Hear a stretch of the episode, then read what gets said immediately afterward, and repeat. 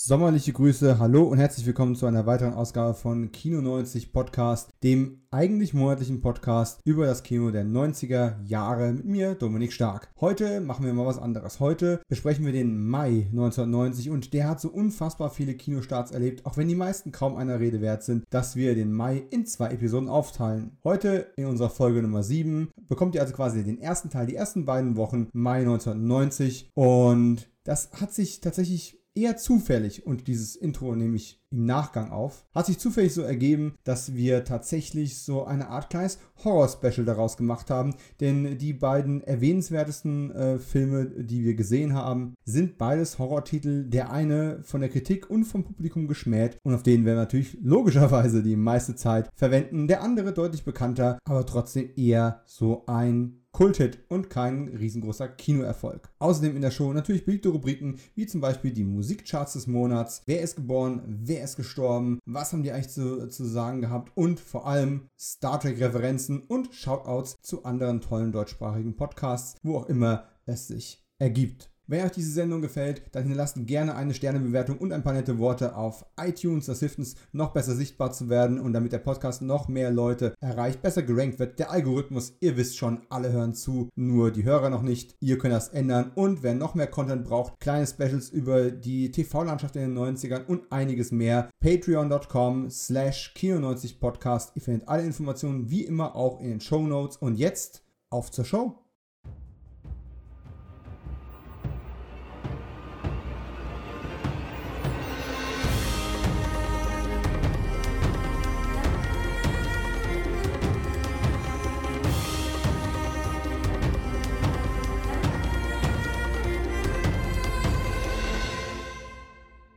Ja, und damit herzlich willkommen zu einer neuen sommerlichen Ausgabe von Kino 90, dem Podcast, der uns durch schwüles Wetter, durch Gewitter und durch sengende Hitze bringen soll. Und heute zu Gast ist kein Fremder, sondern schon quasi ein alter Bekannter, ohne dass ich ihn damit alt nennen möchte. Ich habe ihn bereits ausführlich vorgestellt, als er das erste Mal zu Gast war, wo wir uns ausführlich mit Johnny Handsome, der schöne Johnny, beschäftigt haben. Und äh, ein Film, der jetzt von äh, Kochfilms ja dann tatsächlich mit einem Mediabook gewürdigt wird. Als hätten sie unseren Podcast gehört und gedacht, hey, ist so eine gute Idee, den Film endlich mal in HD in Deutschland auf den Markt zu werfen. Es wurde auch Zeit und wir freuen uns drauf. Und äh, natürlich war er auch zu Gast in meiner äh, zweistündigen Besprechung von Highlander, die Serie Episode 1 1 und wir hätten noch länger machen können. Aber was soll's, wir haben ja noch genug zu besprechen. Hier ist er wieder, der gute alte Markus Köhler. Hallo Kino 90 Hörer, hallo Dominik, hallo Jens. und hier ist der große Jubel, den Jens jetzt reinschneiden könnte, wenn er auch die Zeit hätte, für eine vernünftige Postproduktion, aber das wird in dem Fall wahrscheinlich nicht klappen, denn ja, wir hängen ja irgendwie im Mai fest. Meine letzte äh, Monatsfolge war ja für den April 1990, seitdem sind eine ganze Reihe Specials und Tiefenanalysen und weiß der Geier, was alles erschienen. Auf Patreon war auch eine ganze Menge los. Ja, aber die großen Monatscasts, ne? Und jetzt kommt das große Problem, Mathematik. Ich hasse Mathematik. Aber letzten Endes ist auch sein Podcast strukturell gesehen ja eine sehr mathematische Angelegenheit. Üblicherweise für jeden Monatscast haben wir so ungefähr 20 bis 25 Kinostarts und aus irgendeinem Grund sind so die Mai, Juni, also eigentlich die Sommerlochmonate 1990 mit eher 50 plus X Kinostarts gesegnet gewesen. Eine Menge Wiederaufführungen, vielleicht ein paar Festivals, ich weiß es nicht, aber es ist ein Haufen Zeug und deswegen heute Mai 1990 die Kinostarts der ersten zwei Wochen und dann gibt es irgendwann einen Teil 2, das ist irgendwann sehr, sehr bald, voraussichtlich als nächste Folge, mit dem Mai 1990 Teil 2 und den Wochen 3 und 4. Aber bevor wir da mal tiefer einsteigen, in über 20 Filme immer noch. Es ist der Wahnsinn. Zum Glück, muss man an der Stelle sagen, kann man über die meisten gar nicht mehr so viel erzählen, weil sie gar nicht mehr verfügbar sind. Was auch ein bisschen traurig ist. Verschollen in den Wirbeln der Zeit und des Heimkinos. Markus, wir haben es ja bei Highlander schon angesprochen. Du hast seit deiner Entjungferung hier on Air mit Johnny Handsome einen eigenen Podcast mit dem Tom ins Leben gerufen. Der Bullet und Fist Podcast. Ich weiß immer nicht genau, wer von euch beiden Bullet und wer Fist ist. Aber einer von euch ist Fast und einer ist Furios und es geht auf jeden Fall um das Actionkino und da doch eher, wie soll ich sagen, das nischige Action-Kino, richtig? Was ist denn zuletzt bei euch erschienen? Das ist das letzte, was bei uns erschienen war. Also, das heißt nischig. Also für mich habe ich mir äh, auf die Fahnen geschrieben, mal die Filme mal ein bisschen in den Fokus zu rücken, die halt in den ganzen anderen Casts so ein bisschen wegfallen, wenn man über Filme spricht. Also primär die goldene Video, ja die goldene, die billigere Videothekenzeit der 90er, in denen halt wirklich vornehmlich aus den Dojos weggecastete Kampfsportler ihre schauspielerischen Fähigkeiten ähm, trainieren durften. Mal mehr, mal weniger. Und der gute Tom, der damals die Filme quasi für sich entdeckt hat, hatte da ziemlich viel Lust drauf. Und ja, da arbeiten wir uns langsam durch. Und in der letzten Folge, um deine Frage zu beantworten, hatten wir uns, und damit kann man auch mal drauf eingehen. Wir erweitern auch das Portfolio natürlich so ein kleines bisschen. Hatten wir uns unterhalten über einmal Paycheck, den letzten John Woo-Film in Amerika, der ja von vielen nicht gemocht wurde, für den ich einen kleinen Softspot habe. Dito? Wer dazu, wer dazu mehr hören will, möge sich den Cast anhören. Es ist, es ist ein schlechter Woo-Film, aber ein brauchbarer, hochbudgetierter Studio-Action-Familienfilm ohne viel Gewalt. Aber okay. Und ähm, als zweiten Film hatten wir Eve 8 oder Eve of Destruction von 1990. Mm. Das ist ein toller Titel. Eve of Destruction. Finde ich geil. Ich liebe, ich liebe ja gute und schlechte Wortspiele gleichermaßen. Hauptsache es wird gespielt. Mit äh, René Sotindik ich hoffe, ich spreche das richtig aus. Mein Holländisch ist ein bisschen eingerostet. Und äh, Gregory Heinz. Und den haben wir uns in der letzten Folge gewidmet. Ich habe den Podcast noch nicht gehört, habe ihn aber auf meiner Playlist stehen und ich hoffe ja, dass du dich gegen Tom mit Paycheck ein bisschen durchsetzen kannst, denn wie du schon gesagt hast, ist nicht wirklich ein richtig herausragender Film. Er ist auch relativ schnell wieder vergessen, aber er mhm. ist ziemlich, wie soll man sagen, smooth. Der ist, der ist elegant, der ist, der ist irgendwie schnittig, der ist irgendwie stylisch. Diese Motorradjagdsequenz ist mir noch gut richtig. in Erinnerung geblieben, mhm. äh, obwohl ich den Film seit über zehn Jahren nicht mehr gesehen habe. Aber der ist echt okay-ish. Genau, okay ich. Man, man, muss sich halt von der Erwartungshaltung eines John Woo-Films so ein bisschen freimachen und einfach mal das Ding nehmen als das, was er ist. Und einfach von einem großen Studio produzierter, mit damalig kommenden Stars. Ich meine, das war die erste große Ben Affleck-Phase damals. Aaron Eckhart mm. war noch mhm. nicht durchgestiegen. Es waren alles noch aufsteigende Sternchen. Ich hoffe, ich bringe die Zeitlinien hier der Darsteller jetzt nicht durcheinander. Nicht, dass einer schreit, äh, Aaron Eckhart war schon vorher eine ganz große Nummer. Eine ganz große Nummer nicht. Der hatte schon ja. einiges gemacht. War, war schon ein Known Face, ne? Und, und Affleck ja, kannte man genau. als, als, ich sag mal, als Kevin Smith-Fan kannte man den natürlich schon, sicher, aber. Ja, aber das war die Zeit, als Ben Affleck äh, eher durch sein Privatleben, durch seine, mit äh, Jennifer Lopez und so von sich reden machte, als durch seine filmischen Ergüsse. Und ja, der Film hat Macken und hat Fehler, aber als auf der Flucht-Variante mit Science-Fiction-Touch finde ich den einfach locker flockig gutierbar. Es ist natürlich kein guter Wu-Film und es ist definitiv, ohne es gelesen zu haben, bestimmt keine gute Philip K. Dick-Verfilmung. Aber mein Gott, man muss immer 5 Grad sein lassen können. Absolut, sehe ich an der Stelle ganz genauso. Und äh, könnte man sagen, dass Bullet und Fist, der Podcast, quasi entstanden ist aus einem, in einer Mischung aus Letterboxd-Sympathie und einem gewissen Cine Entertainment Talk Live-Event letztes Jahr im Oktober zur Feier der 100. Folge? Das kann man so sagen. Das war schon ganz lustig. Ich meine, wer Tom kennt, weiß, dass er manchmal ein bisschen zerstreut sein kann. Wir hatten uns. Nein! Doch. Okay.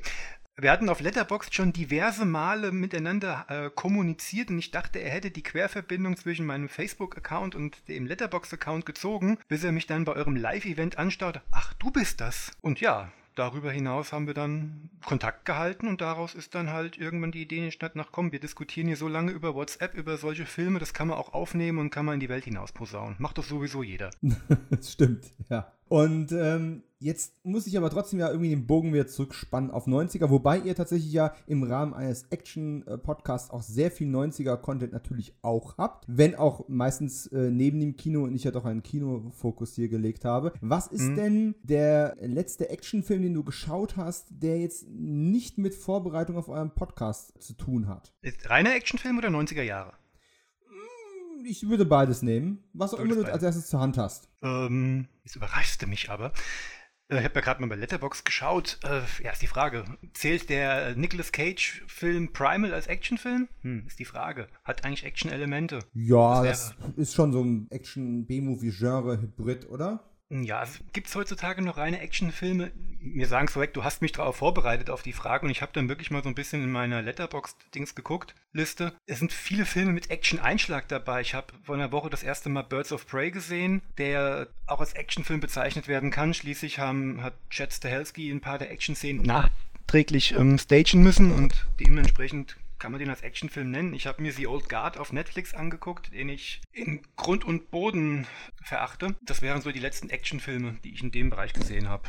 Ja, es ist, wird tatsächlich schwierig. Wenn du jetzt nicht gerade eine Phase hast, wo du äh, WWE-Studio-Filme guckst, äh, wird es mit reinen Actionfilmen schon relativ schwierig. Aber es ist ja generell so, so, eine Problematik, aber gleichzeitig auch spannend. Ich bin ja jemand, der Genre-Mixturen immer sehr, sehr gut gefunden und gehypt hat, weil es was Spannendes war in Zeiten, als Genres noch sehr stark getrennt wurden. Inzwischen ist aber quasi alles ein Genre-Mix. Und ich habe mit einigen Freunden in letzter Zeit öfter mal das Gespräch gehabt, was wurde aus dem klassischen Abenteuerfilm? Und dann kommt die Antwort, ja, es gibt auch Fluch der Karibik. Ja, aber das ist halt ein Fantasy-Film. Also ja. es ist ein Abenteuerfilm, aber der musste unbedingt noch Fantasy und tausend andere Elemente mit drin haben und natürlich so eine, äh, so eine Disney-Krone, damit das funktioniert. Und was ist denn aus den, aus den puren und reinen Filmen geworden? Die gibt es eigentlich nicht mehr. Und wenn es sie doch mal gibt, dann stechen die irgendwie so hervor. Jetzt ist ja gestern, also am Tag zumindest vor der Aufnahme, ist der Trailer rausgekommen für äh, Tod auf dem Nil der neue Kenneth Brenner-Film, mhm. wo er wieder als Privatdetektiv unterwegs ist. Und da, da habe ich schon wieder einige Negativkommentare auch auf Twitter und so gelesen. Und ich muss aber sagen, ich freue mich richtig drauf, einen klassisch altmodischen Kriminalfilm zu sehen. Da taucht kein Drache irgendwo auf. Mhm. da, da muss nicht, ähm, müssen nicht Aliens kommen und, und, und die Leute manipulieren. Es ist einfach ein Kriminalfall. Und wenn der opulent äh, und mit einem ordentlichen ähm, Star-Ensemble umgesetzt ist, kann das eine super Unterhaltung sein. Ja, wie gesagt, ich, ich weiß, ich, ich sehe deinen Blickwinkel, ich verstehe deinen Blickwinkel und kann ihn auch voll und ganz nachvollziehen ist halt die Frage, wie viel Mehrwert gibt er zu der Peter äh, Ustinov-Verfilmung aus den 70ern? Das ist die alte Frage, die man für sich dann immer in solchen Momenten ähm, beantworten will. Andererseits, es ist halt ein Ensemblefilm für ein neues Publikum. Ich persönlich mit meinem Alter störe mich natürlich auch so ein bisschen an dieser künstlichen CGI-Optik, was an der Geschichte jetzt selber jetzt aber nichts kaputt macht. Ich gebe zu, ich habe aber den Trailer aber auch nur geguckt, als ich irgendwo gelesen habe, dass die Mode drin verwendet wird. Also. Wirklich? Ist ja großartig. Nee, ich habe gesehen, äh, der Trailer kommt raus und ich fand ja den äh, Mord im Orient Express schon wesentlich besser als die meisten anderen. Was daran liegt, dass ich natürlich mir der Vorlagen bewusst bin und auch der unzähligen Verfilmungen, die es davon schon gibt. Aber ich habe maximal anderthalb davon gesehen. Also selbst mhm. ich, der ich wirklich viele auch ältere Sachen gucke. Und um die Frage zu beantworten, warum gibt es sowas überhaupt? Naja, meine Frau zum Beispiel hat noch keine einzige Agatha Christie-Verfilmung gesehen. Jemals. Für die ist es alles komplett neu und dann noch Star besetzt mit Gesichtern, die man von heute kennt. Für dieses Publikum ist es gemacht. Und das ist auch die Masse von denen, die ins Kino gehen, wenn man irgendwann wieder safe ins Kino gehen kann. Zum Aus Glück Wirtschaft aus wirtschaftlicher Sicht voll und ganz nachzuvollziehen, um ein Publikum zu ziehen. Für uns als Filmnerds, die mit Filmen aufgewachsen sind, und das müssen wir uns dann halt mal ein bisschen auf die Fahnen schreiben, da draußen sind Millionen von Menschen, die Filme einfach nur gucken und nicht, ja. sich nicht weiter damit auseinandersetzen. Die gucken sich den an und sagen, ey geil, das ist ja ein tolles Ende. Ach was, da gibt es ein Buch von Agatha Christie drüber. Das ist ja interessant. Für mich wär, war zum Beispiel ähm, Mord im Orient Express wenig interessant, trotz der Besetzung, weil ich das, äh, die Erstver oder was die Erstverfilmung von Sidney Lumet von 74. Ich glaube, da gab es vorher auch schon eine, aber ich bin mir jetzt gerade nicht sicher. Die habe ich beispielsweise als ZDF-Wunschfilm äh, gesehen. Mhm. Ist der gelaufen, da kann ich mich noch genau erinnern. Haben meine Eltern mit mir dann geguckt und ich war damals noch ziemlich jung. Wie alt werde ich gewesen sein? Acht, neun, zehn. Und wer den Film kennt und weiß, wie er ausgeht, der kann sich vielleicht vorstellen, dass auf so einen jungen Kerl wie mich dieses Ende der, der blanke Wahnsinn war. Also das hat ja. sich bei mir eingebrannt. Und ich habe jetzt, weil ich die Pointe schon kenne, keinerlei Interesse gehabt, mir bisher das Remake anzugucken. Trotz der interessanten Besetzung, die künstliche Machart, gut, das werde ich während, würde ich während des ähm, Schauens dann rausfinden, ob ich das interessant oder ob mich das stören würde oder nicht stören würde. Ich habe ihn mir nur nicht angeguckt, weil ich die Pointe einfach kenne und einfach keine Lust habe, mir einen Film anzugucken, der auf eine Pointe zuarbeitet, die ich aber schon weiß, anstatt einen Film anzugucken, den ich halt noch nicht kenne. Mhm. Und Zeit ist nun mal ein Faktor, der fortschreitenden Alter immer begrenzter wird. da sagst du was. Aber ich, äh, als jemand, der jetzt gerade an äh, dem Mediabook von The Sixth Sense gearbeitet hat, nicht zuletzt, aber vor nicht allzu langer Zeit, kann durchaus äh, ähm, sagen, ich habe den Film davor auch 15 Jahre nicht mehr gesehen und habe ihn generell vorher zwei oder dreimal erst gesehen und dachte auch, kann mich der jetzt gereifter, älter, Jahre später, wenn du halt wirklich das Zeug kennst, hm. immer noch abholen und es spricht mich dann einfach auf ganz anderen Ebenen an. Und die Neusichtung war vielleicht sogar fast besser als die Erstsichtung, weil zwar der Wow-Effekt am Ende fehlt, aber ich inzwischen als, als, als älterer Mensch und auch als Familienvater einfach äh, in ganz anderen Aspekten abgeholt werde, im Storytelling, in den zwischenmenschlichen Beziehungen und so weiter und so fort. Sachen, die mir früher egal gewesen wären oder die ich einfach als reine Information unemotional zur Kenntnis genommen hätte.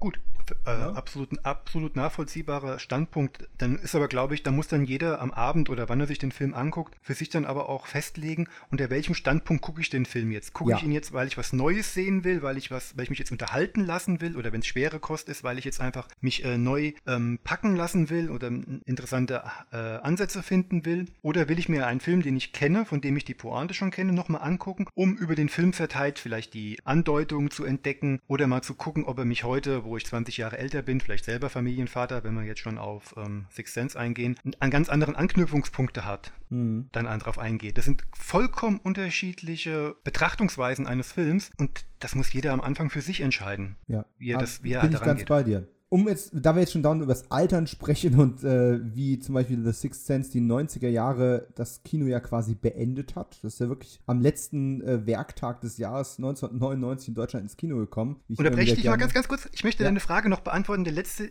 wirkliche Actionfilm nicht aus den 90ern, den ich geguckt habe, war ein Rewatch von Angel Has Fallen, weil meine Blu-ray eingetroffen ist. Uh, okay aber Primal war ja auch nicht aus den 90ern. Was war also tatsächlich der letzte 90er, den du gesehen hast? weißt du, früher hatten wir ein gutes Erinnerungsvermögen, heute haben wir Letterbox. Ich versuche diese Frage wirklich zu antworten. Ich stoße ständig auf welche und dann stelle ich fest, oh, für einen Podcast, oh, für einen Podcast, oh, für einen Podcast. Es ist auch interessant, wie viele Filme man für andere Podcasts guckt. Aber Angela vor allem wäre halt ein direkter Actionfilm, aber aus den 90ern, muss ich ehrlich sagen, 80er könnte ich anbieten. Wenn es länger als ein paar Wochen her ist, zählt es sowieso nicht. Halt mir einfach fest, du Okay, da ist, da, ist, da, ist, da ist er, da ist er, der, Kla der Klassiker Point Break. Nice, okay, good call.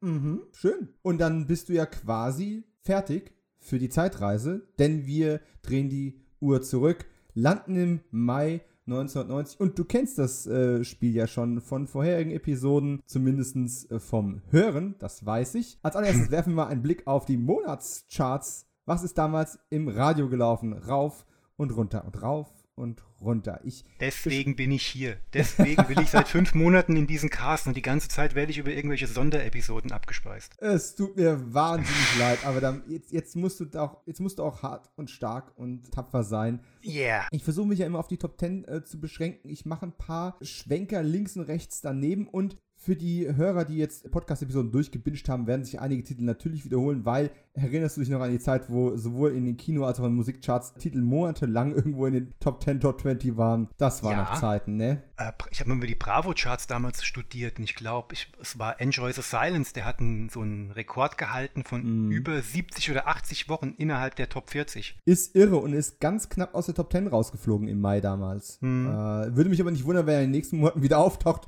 und wieder in die Top 10 rein reinkommt.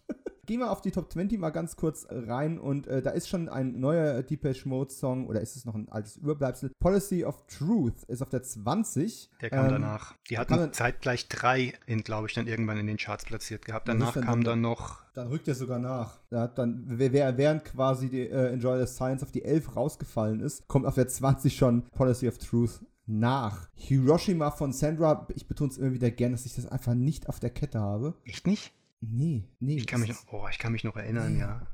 Die ist, als sie dann damals durch die Samstagabendshows getingelt ist und das Ding ständig runtergetrellert hat. Na, ich, ich war ja vor allem auch ab Mitte der 90er eher im Team äh, Die Ärzte, deswegen die Toten Hosen auf der 17 mit Alles wird gut. Sagt mir leider auch nichts. Ich gebe es zu. Nee, mit dem Titel kann ich jetzt auch nichts anfangen. Die waren, die waren mir zu dem Zeitpunkt noch beide egal und dann später waren es die Ärzte dann auch bei mir gewesen, aber alles wird gut, sagt mir jetzt auch gar nichts mehr. Gott sei Dank kennen wir noch Frank Zander und hier kommt Kurt, der sich tatsächlich immer noch auf der 15 solide hält. Ich habe den am Anfang, als ich den Podcast angefangen habe, ich gedacht, oh toll, den finde ich hier irgendwo in den Charts, den muss ich jetzt lieber mal gleich in der ersten Folge erwähnen, weil der wird bestimmt nicht lange in den Charts gewesen sein. Irrtum, meine Lieben. Frank Zander haut's immer noch auf der 15 hier rum. Boah, bei Wetten das damals gesehen und was haben meine Eltern geschimpft? Was ist das für eine Scheiße? Was macht der da? Und ich saß da, ist doch cool, ich verstehe doch wenigstens, was er da sagt. Ey, nach, genau, und nach der letzten äh, Podcast-Aufnahme, ich glaube, es war die mit Steve gewesen, wo der Movie Steve zu Gast gewesen ist, habe ich mir tatsächlich die Musikvideos angeguckt von Hier kommt Kurt und von, na, sag schnell, Matthias Reim, verdammt, ich lieb dich. Und so gut ich den Song, verdammt, ich lieb dich auch in Erinnerung hatte, das Musikvideo ist eine Zumutung, da schmelzen dir die Augen raus, wenn du das siehst. Es ist wirklich richtig, richtig schlimm. Und äh, hier kommt Kurt, hat ein wahnsinnig gut geschnittenes, inszeniertes, künstlerisch und auch witziges Musikvideo. Das kann ich an der Stelle nur empfehlen, mal auf YouTube gehen. Hier kommt Kurt und mal gucken, was dabei rauskommt. Gut, Frank Zander war ja durchaus schon ein etablierter Künstler. Ich denke, der konnte sich da was erlauben. Matthias Reim kannte damals keiner und die sind ja alle von diesem Erfolg ziemlich überrannt worden. Oh ja. Ich denke, das wurde dann auch mit der heißen Nadel lang gestrickt, ohne es jetzt gesehen zu haben. Ja, wie sieht es denn bei dir aus mit dem Musikgeschmack? Äh, Stefan Wagershausen und Viktor Laszlo mit Das erste Mal tat's noch weh. Ah, ja.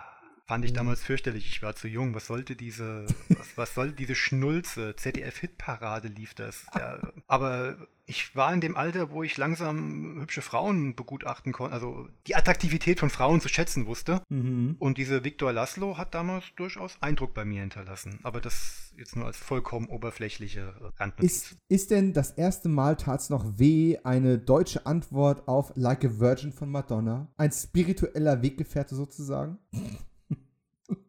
Wenn wir Zeit haben und analysieren möchten, schaffen wir das bestimmt, aber Ja. die haben wir nicht.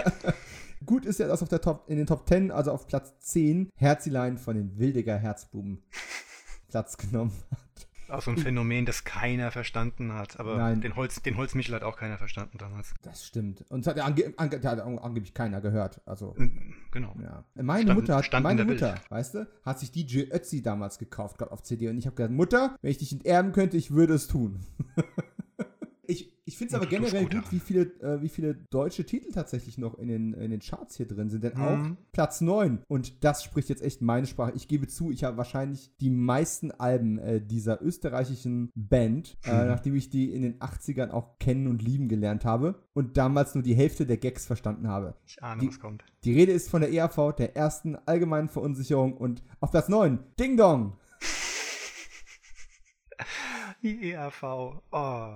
Du weißt es ja, ne? Ich war auf ihrer Abschiedstour letzt, vorletztes Jahr. Äh, du weißt es ja, oder auch nicht, ich war auf der, ich glaube 2016er Tour, 16, 17, also schon so die, die Promotour für das vorletzte Album, wenn ich mich recht erinnere. Hm. Und purer Zufall, ich war mit meiner damals noch Freundin, jetzt Frau, äh, im, im Urlaub im Bayerischen Wald gewesen und wir saßen da rum, wollten ein bisschen wandern gehen und äh, haben uns eine Wanderkarte beim, äh, beim Magistrat abholen wollen. Und da lag ein Flyer aus, dass am nächsten oder übernächsten Tag zwei, drei Ortschaften weiter die EAV auftritt in irgendeinem Oktoberfestzelt. Und ich dachte mir, nee, komm, im Festzelt. Und das ist so 80er und auch, ob ich das halt noch witzig finde. Und sie hat mich dann damals dazu gesagt, komm, das ist zwei Ortschaften weiter, das ist in zwei Tagen. Wir gehen da jetzt hin. Du wirst dich ärgern, wenn du es nicht gemacht hast. Und was Richtig. soll ich sagen? Man muss mich manchmal zu meinem Glück zwingen. Das war mega geil. Ich habe mich sind kaputt super. gelacht, die Leute haben mitgegrölt. Ey, und vor allem altersmäßig, da war ja von, von 10 Jahren bis 60 Jahren im Publikum alles vertreten. Und selbst die Jugendlichen haben mitgesungen. Das Ja. hat mich am meisten beeindruckt. Ja, ja, das war, das war auch meine äh, Erkenntnis nach dem, bei der Abschiedstour. Ich habe sie mir in Frankfurt angeguckt, in der Jahrhunderthalle. Und ich habe die ja quasi zwei Jahre vorher mal so entdeckt. Aus irgendwelchen Gründen habe ich wieder mal geschaut, ähm, was machen die eigentlich jetzt so? Und dann plötzlich bei der Wikipedia st- festzustellen, dass die, nachdem sie in Deutschland groß waren, ich meine, hier war das eine, ist die als reine Blödelband ähm, vermarktet worden. Ja. Mit Geld oder Leber, Küss die Hand, schöne Frau oder auch Ding Dong. Das war also ziemlich das letzte halbwegs erfolgreiche Album in Deutschland. Danach haben sie sich wieder auf den österreichischen Markt beschränkt. Hm. Und jedes Album danach, mit einer einzigen Ausnahme, ist da drüben auf Platz 1 eingestiegen und war, hat sich da auch eine ganze Weile festgebissen. Und das sind da drüben einfach Megastars. Und ich habe mir da mal ein paar CDs bestellt, die sind recht billig zu haben. Und heute mit gereifterem Geist sind die Anspielungen auf den Zeitgeist, der satirische Unterton nicht wegzuleugnen und auch unglaublich bissig und böse. Oh ja. Und die, die haben auch im Alter nichts von ihrer Bissigkeit Nee. verloren. Also auch die letzten, die letzten zwei, drei Alben, da kam dazwischen nochmal so eine Raritäten- und äh, B-Seiten-CD raus, die habe ich mir auch geholt. Äh, Das sind teilweise immer noch Sachen drin, wo ich schon manchmal schlucken muss, aber es trotzdem klasse finde, ähm, dass die sowas noch machen. Ding Dong ist vergleichsweise wirklich harter Mainstream. Oh ja, das war die, Erfol- die finanziell erfolgreichste Zeit damals. Ja, und ich, ich muss auch sagen, ich, es gibt eine ganz seltene englischsprachige Version. Davon Okay. kann man auf YouTube, ist leider le- leicht asynchron, aber äh, wenn die das auf Englisch singen, mit ihrem harten Akzent und mit ganz anderen Gags und Reimen da drin, es ist, es ist großes, großes Kino. EAV, ich vermisse euch. Dub Be Good To Me, Beats International, äh, äh, nee. Platz 7, I Promise Myself, Nick Cayman. Oh ja. Hä? Ja, und ich weiß, Ja. du würdest weinen, wenn nicht Madonna trotzdem auch in Charts wäre mit Vogue. Boah, das, da konnte ich sie nicht leiden, die Frau. zu der Phase. Ich okay. weiß nicht, ob ich, ob ich spießig oder konservativ war oder zu jung, aber ich fand die Frau damals, ich, ich fand das so überpenetrant mit ihrer, ich muss mich überall ausziehen und jedem präsentieren äh, Macke. Also ja, ich, es, ja. es, war mir, es hat meinen persönlichen Geschmack nicht getroffen. Musikalisch habe ich meine Meinung über diese Frau über die Jahre ziemlich gewandelt, aber das war eine Phase, in der konnte ich nichts mit ihr anfangen. Wie sieht es denn aus mit Snap und The Power auf der 5? Das ist doch super. Ich meine, Turbo B war ja hier in meinem Kreisstädtchen mal im Pizzahut essen gewesen. Da haben wir ihn doch getroffen. ja, hier, dieser Pizza Hut in dem äh, von dir genannten Kreisstädtchen, ich erinnere mich noch gut daran, und ich war, glaube ich, nicht einmal drin. Es ärgert mich rückblickend so unfassbar. Das kannst du dir gar nicht vorstellen. Man hat ja seit, keine Ahnung, 20 Jahren zu. Ja, Tube B habe ich da gesehen und ah, äh, Melanie Saunton. Unfassbar, unfassbar. Ja gut, Tube B war damals der typische GI, der dann hier seine, nach Ableistung seiner Wehrzeit, dann hier seine Disco-Karriere gestartet hatte, den man hier schön vermarkten konnte. Die Produzenten sitzen ja hier in Frankfurt oder saßen ja in Frankfurt und der war ja hier in der Region auch wohnmäßig ansässig gewesen. Da war das nichts Ungewöhnliches. Ja, jetzt ist er weg, der Pizza hat ist weg und zum Glück kam noch das Salzhaus. Aber das ist mal was für eine Gourmet-Folge. ähm, Gourmet-Special. Infinity äh, Guru Josh, oder heißt es Infinity Guru und Josh ist der Interpret. Ich sagte beides gar nichts, aber ist auf der 4. Guru Josh Infinity, ja. Guru Josh. Ge geiler, geiler, oh Gott, wenn ich das Techno-Track sage, werden mich die Freaks wieder schlachten wollen. ist das, aber das ist ein, das ist ein Elektro-Vorläufer kennst du hundertprozentig, wenn du ihn okay. hörst. Ich google das, das nachher das, das, das, berühmte Saxophon-Intro? Ey, komm, in den spät 80ern hatte alles ein Saxophon-Intro. Kennst du hundertprozentig. Auf jeden Fall kenne ich den Platz 3, Black Velvet von Elena Miles. Mhm.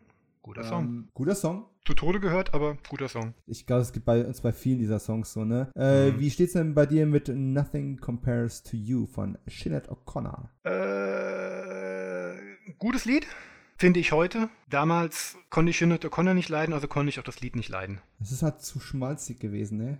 Für, die, für unsere für unser Lebensalter damals. Genau. Ja. Ich meine, wir waren 12, 13 Jahre alt. Von sowas wollten yeah. wir nichts wissen damals. Ja, dann rate mal, was auf der 1 gelandet ist inzwischen. Inzwischen. Ich habe hab Matthias, ja. Matthias Reims geschafft haben. Ja. Auch den konnte ich damals nicht leiden. Heute finde ich ihn, also als Unterhaltungssong ziemlich geil. Ja, aber, aber jetzt damals. Oh.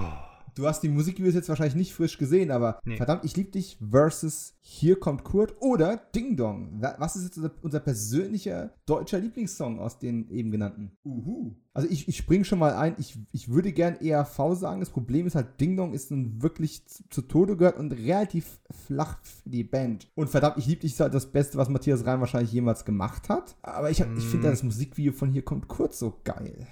Also das ja. ist für mich echt schwer ganz ehrlich, möchte ich mich nicht festlegen. Ich kann alle drei haben und es gibt für jeden Song die richtige Stimmung. Also wenn ich äh, tief traurig bin und gibt mir verdammt, ich liebe dich wahrscheinlich deutlich mehr, als wenn ich mir den Ding Dong anhöre. Also. ja, ja. Tue ich, ich tue mich da einfach, ich, ich mag alles drei, ich habe alles drei in meinem Regal, sei es auf irgendeiner Compilation oder sei es halt, weil ich wie bei der ERV die Sachen gesammelt habe. Aber das hängt wirklich von der Stimmung ab. Wenn ich jetzt was, was ich hier äh, meine Klamotten bügeln muss, würde ich vielleicht eher Ding Dong einlegen, um gute Laune zu kriegen. Und wenn ich das Auto aus, äh, staubsaugen möchte, dann hole ich vielleicht verdammt, ich lieb dich raus, keine Ahnung. okay, dann werfen wir doch mal einen kleinen Blick in das, äh, wie soll ich es nennen, in das Geburten- und Todesbuch. Es ist gar nicht so spannend diesmal, aber ich habe zumindest am 2. Mai wurde geboren Kay Pennebaker. Wenn du denkst, wer zur Hölle ist Kay Pennebaker? Das ist die Schwester von Danielle Pennebaker, die wiederum relativ aktiv ist. Ne? Die kennt man.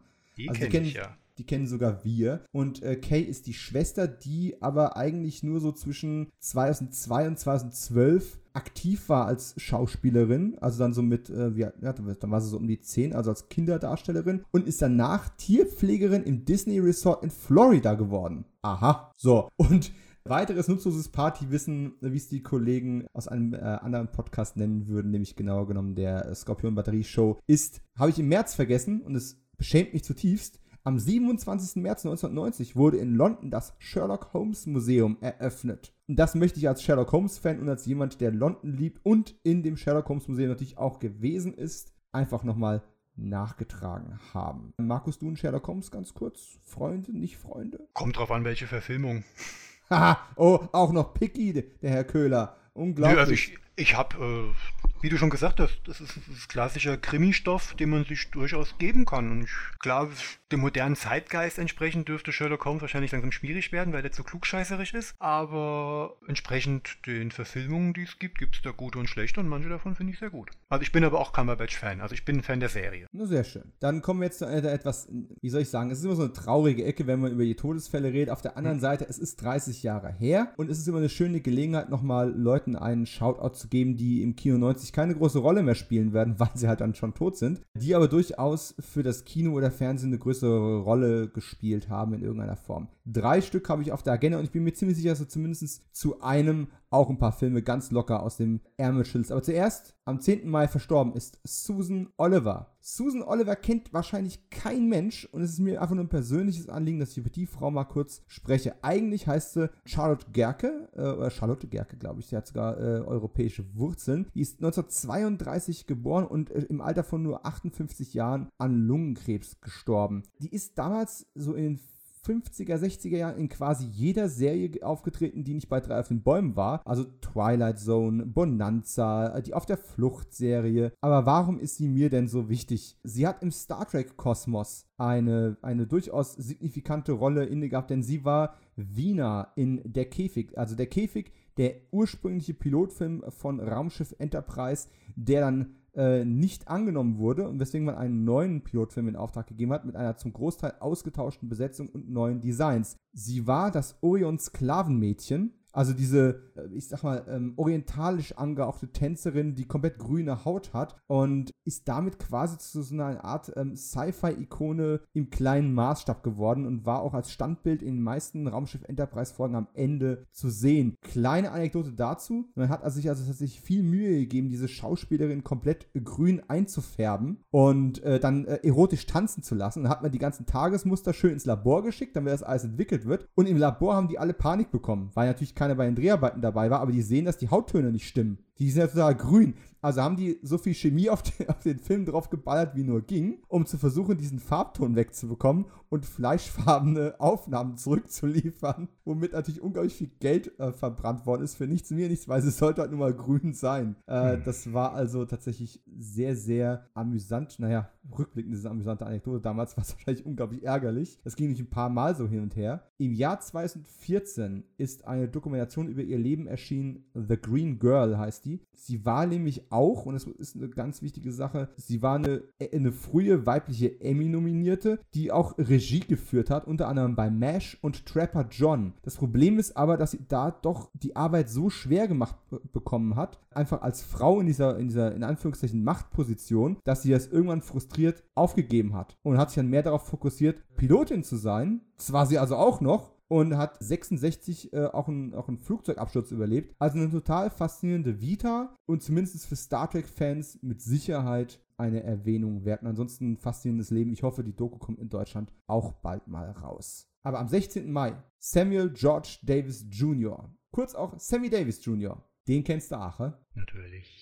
Aber glaube ich nicht für das, für das er berühmt ist. Naja gut, 1925 in Harlem geboren und kurioserweise auch an Lungenkrebs gestorben. Er ist nur ein paar Jahre älter geworden als die Susan Oliver. Und er kann ja, wie, wie, beschreibt man den heutzutage am besten einer Generation, die gar nicht mehr weiß, wer Sammy Davis Jr. ist? Er ist halt so ein Allround-Entertainer gewesen. Ne? Also, der war ja nicht für eine Sache bekannt. Ein Las Vegas-Kind. Also, wie du sagst, ja, genau, ein Entertainer halt. Der ist gewohnt ist, auf der Bühne zu stehen, aber gleichzeitig hat auch ein Film aufgetreten ist, als Sänger aufgetreten ist, Comedian. Also, er hat eine Kunst verbreitet, die es, glaube ich, heute gar nicht mehr gibt in dieser Vielfältigkeit. Ja, ist schwierig, ne? Was wäre der heute geworden? YouTube-Star? Ich, ich weiß es nicht so genau. Ich meine, wenn du halt schauspielst, tanzt, singst. Du hast ja eben Vegas schon auch äh, quasi so ins Spiel gebracht, ne? Frankie und seine Spielsgesellen genau. war ja quasi der Original Oceans 11 von 1960 mit äh, Frank Sinatra. Mhm. Und ein Film, den wir garantiert beide auch im Fernsehen zu Tode gesehen haben, ist der 1981er äh, Hal Needham-Film Auf dem Highway ist die Hölle los. Also der Cannonball Run 1 und ich glaube, war der in der Fortsetzung auch noch dabei in Teil 2? Ich glaube ja. Mhm, beide, er und Dean Martin. Ja. Die waren beide dabei. In dem zweiten haben sie dann sogar Frankie noch mit dazu geholt. Oh, das, ist, das waren noch Filme.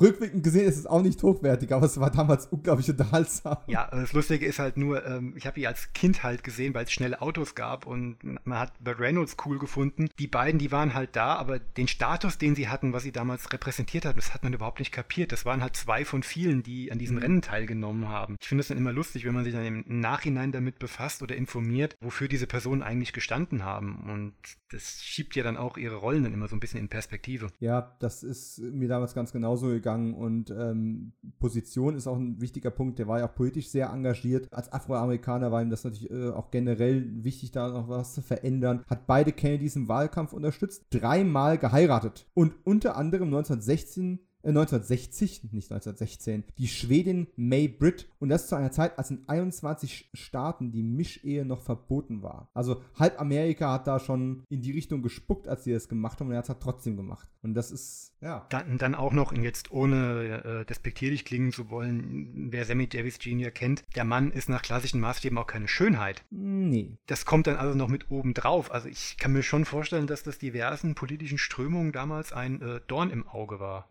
Wortspiel. Mhm. Ja, und ähm, also. das ja, ist so. Aber ja. schillernde Persönlichkeit kann man sich mal beschäftigen. Und zu guter Tolle Letzt. Entertainer. Absolut. Und zu guter Letzt, bevor wir quasi den, den Mai verlassen mit seinen Todesfällen, am 18. Mai ist Jill Ireland gestorben. Mhm. 36 in London geboren, hatte Brustkrebs, ist 54 Jahre alt geworden. Und wir beide haben ja Beiträge beigesteuert zum Deathwish, ein Filmbuch sieht rot. Solltet ihr auf Amazon bestellen. Haha, Eigenwerbung. Jill Ireland, ne? Was ist ihre mhm. größte Errungenschaft? Heute würde man wahrscheinlich sagen, ihre Ehe mit Charles Bronson. Also kann man durchaus so sagen. Ich meine, sie war ja vorher schon mit dem Schauspieler David McCallum verheiratet, den man heute noch als mhm. Ducky aus NCIS vielleicht kennt. Und hat an seiner Seite schon kleinere Rollen äh, bekommen, aber halt als Zweitehe mit Charles Bronson ging es ja richtig los. Ich, wenn meine Statistik stimmt, haben die 17 gemeinsame Filme gemacht. Also The Mechanic und ach, was weiß ich, du hast wahrscheinlich alle davon gesehen und ich irgendwie drei davon. Ein Großteil werde ich kennen jetzt, ja. Ja, stimmt schon. Aber nee, aber Mechanic war sie gar nicht mit dabei. Was Sicher? in Kalter Hauch war sie? Nein. Gab es überhaupt Frauen, die eine Rolle gespielt haben in dem Film? Nein. Ich, ich würde wetten, sie drin, drin. Aber das gucken wir in der IMDb nach, nach der Sendung. Denn jetzt wollen wir ja langsam ans Eingemachte gehen. Im Fernsehen gab es nämlich auch nichts Spannendes. Da gab es das 1990er Sommerloch. Deswegen gehen wir jetzt direkt ins Kino zurück. Und ich habe schon gesagt, es gibt eine ganze Menge Filme, aber eigentlich, wir haben es im Vorgespräch schon mal heraus, ja, äh, herausgefiltert, gibt es nur zwei, die spannend sind. Und da müssen wir auch gucken, wer von uns beiden die vielleicht potenziell spannender findet. Ähm, der, der Kinomonat begann am 3. Mai 1990 und der erste Film, über den wir heute sprechen wollen, auch etwas ausführlicher, ist Fire Syndrome, auch bekannt als Lebende Fackeln oder der Originaltitel Spontaneous Combustion. In, den USA ist er 1989 gestartet und es ist natürlich eine, was ist das natürlich? Es ist eine Regiearbeit von Toby Hooper. Ja, ich bestehe auf Toby, auch wenn er mit einem E geschrieben wird, denn Toby ist die korrekte Aussprechart. Ein Film, von dem ich ehrlich gesagt, außer beim Drüberscrollen über Toby Hoopers Filmvita, noch nie gehört habe, bevor ich mich im Rahmen dieses Podcasts damit beschäftigt habe. Hast du den schon auf dem Plan gehabt vorher? Ich hatte Kenntnis von seiner Existenz, lass es mich so sagen. okay. Ja, ähm, also ich, ich, mir, mir war das Cover bekannt oder auch immer wieder dieses eine Bild des äh, entsetzt dreinschauenden Brad Dourif, dem Flammen aus der Hand geschossen kamen. Also das Bild kannte ich und was ich auch kannte, waren, seit er erschienen ist, ich habe es ja an einem anderen Cast schon mal gesagt, damals eifrig die Bravo gelesen und das war damals so mein Hauptinformationswerkzeug, um sich Infos über Filme zu holen, zumindest in dem Alter.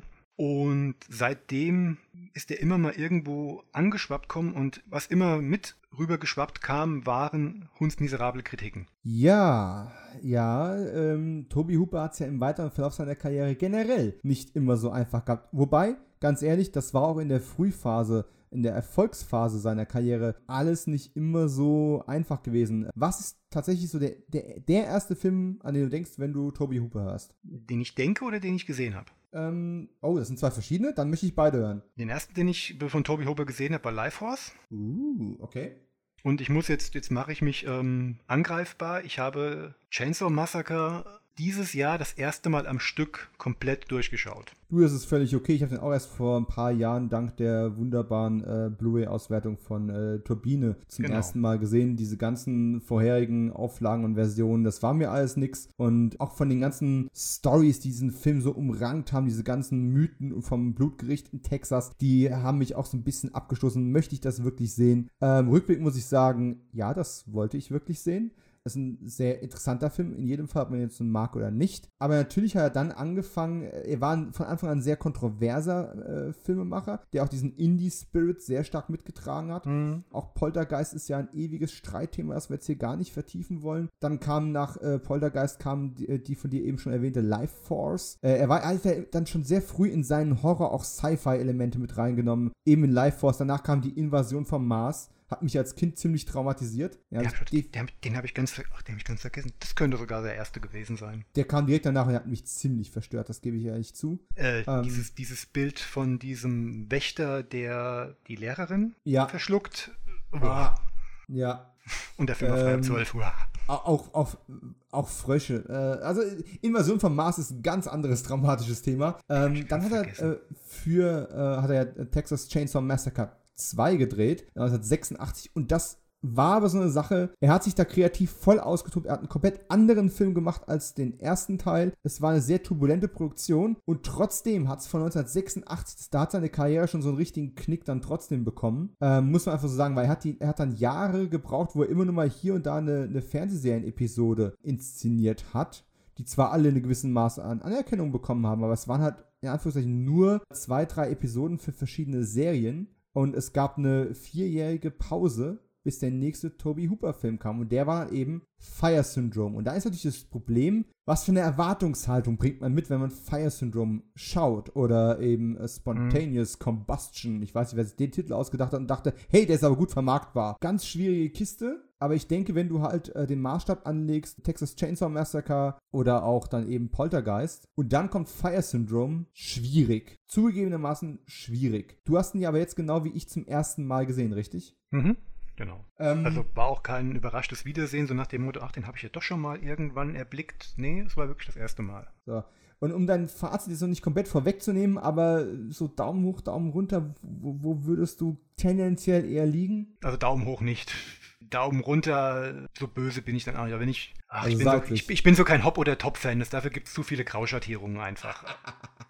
Ja, also mein Problem mit Fire Syndrome, um es gleich vorwegzunehmen, ist ein Stück weit, dass er entweder wie ein recht billiger Kinofilm aussieht oder wie ein extrem überambitionierter Fernsehfilm. Also der liegt halt irgendwie so in so einer buchstäblichen Grauzone dazwischen. Mm. Er ist irgendwie nicht spektakulär genug fürs Kino. Überhaupt nicht. Aber für einen Fernsehfilm ist er zu hart, zu ambitioniert, zu bizarr. Also vor allem für 1990, das muss man sich immer noch mal in Erinnerung rufen, ne? Und generell die, die Themen und Motive, die da drin sind, das haben wir im Vorgespräch schon mal festgestellt. So ab Mitte der 90er musste das einfach antiquiert wirken, weil quasi jede zweite Mystery-Serie was über spontane Selbstentzündung oder Feuer oder äh, Telekinese und so weiter und so fort gemacht hat, dass es dann einfach in, aus heutiger Sicht ein thematisch gesehen alter Schuh ist. Damals war er noch nicht ganz so alt. Und ja. das halte ich ihm zugute. Richtig, aber meine, die Grundidee ist ja dann doch ein bisschen auch bei King geklaut. Firestarter fällt mir da gerade so ein. Ja, der, der Feuerteufel von äh, Mark L. Lester mit Drew genau. Barrymore von 1984. Ja, wobei ich auch sagen muss, ich bin jetzt nicht der Riesenfan von, von Mark Lesters äh, Feuerteufel. Ist lange her, dass ich den gesehen habe, aber ich fand den auch nur okay.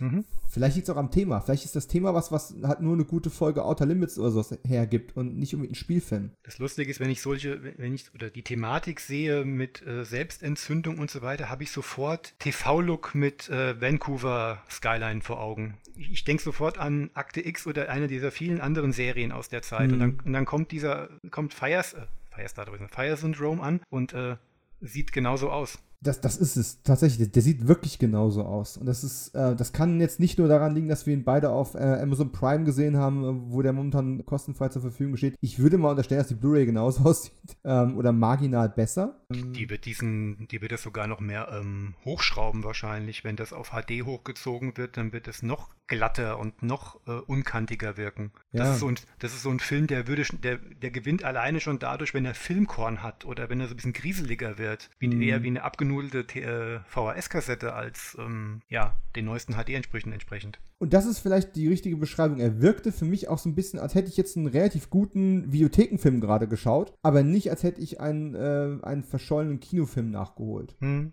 Genau. Das war so ein bisschen mein Effekt. Aber ich habe ja gesagt, über zwei Filme wollen wir ein bisschen ausführlicher sprechen und ich habe mir natürlich ein paar Notizen gemacht zu Fire Syndrome, denn das ist ja der erste, den wir etwas ausführlicher heute angehen. Und bitte fühle dich frei, jederzeit in meine, in meine Ausführungen reinzugrätschen. Ich ähm, mache es wie in meinem Podcast. Äh, dafür bin ich ja bekannt. Ich knirsche mit den Zähnen und schnaufe ins Mikro. Ja, für das Schnaufen wirst du dann äh, wahrscheinlich eine böse Nachricht von Jens bekommen, der das alles in der Postproduktion bearbeitet. Und das Zähneknirschen, da brauchen wir echt so ein. Ich, ich, ich wünschte, ich hätte so eine Soundbar, wo ich jetzt einfach dann so das Geräusch reindrücken könnte.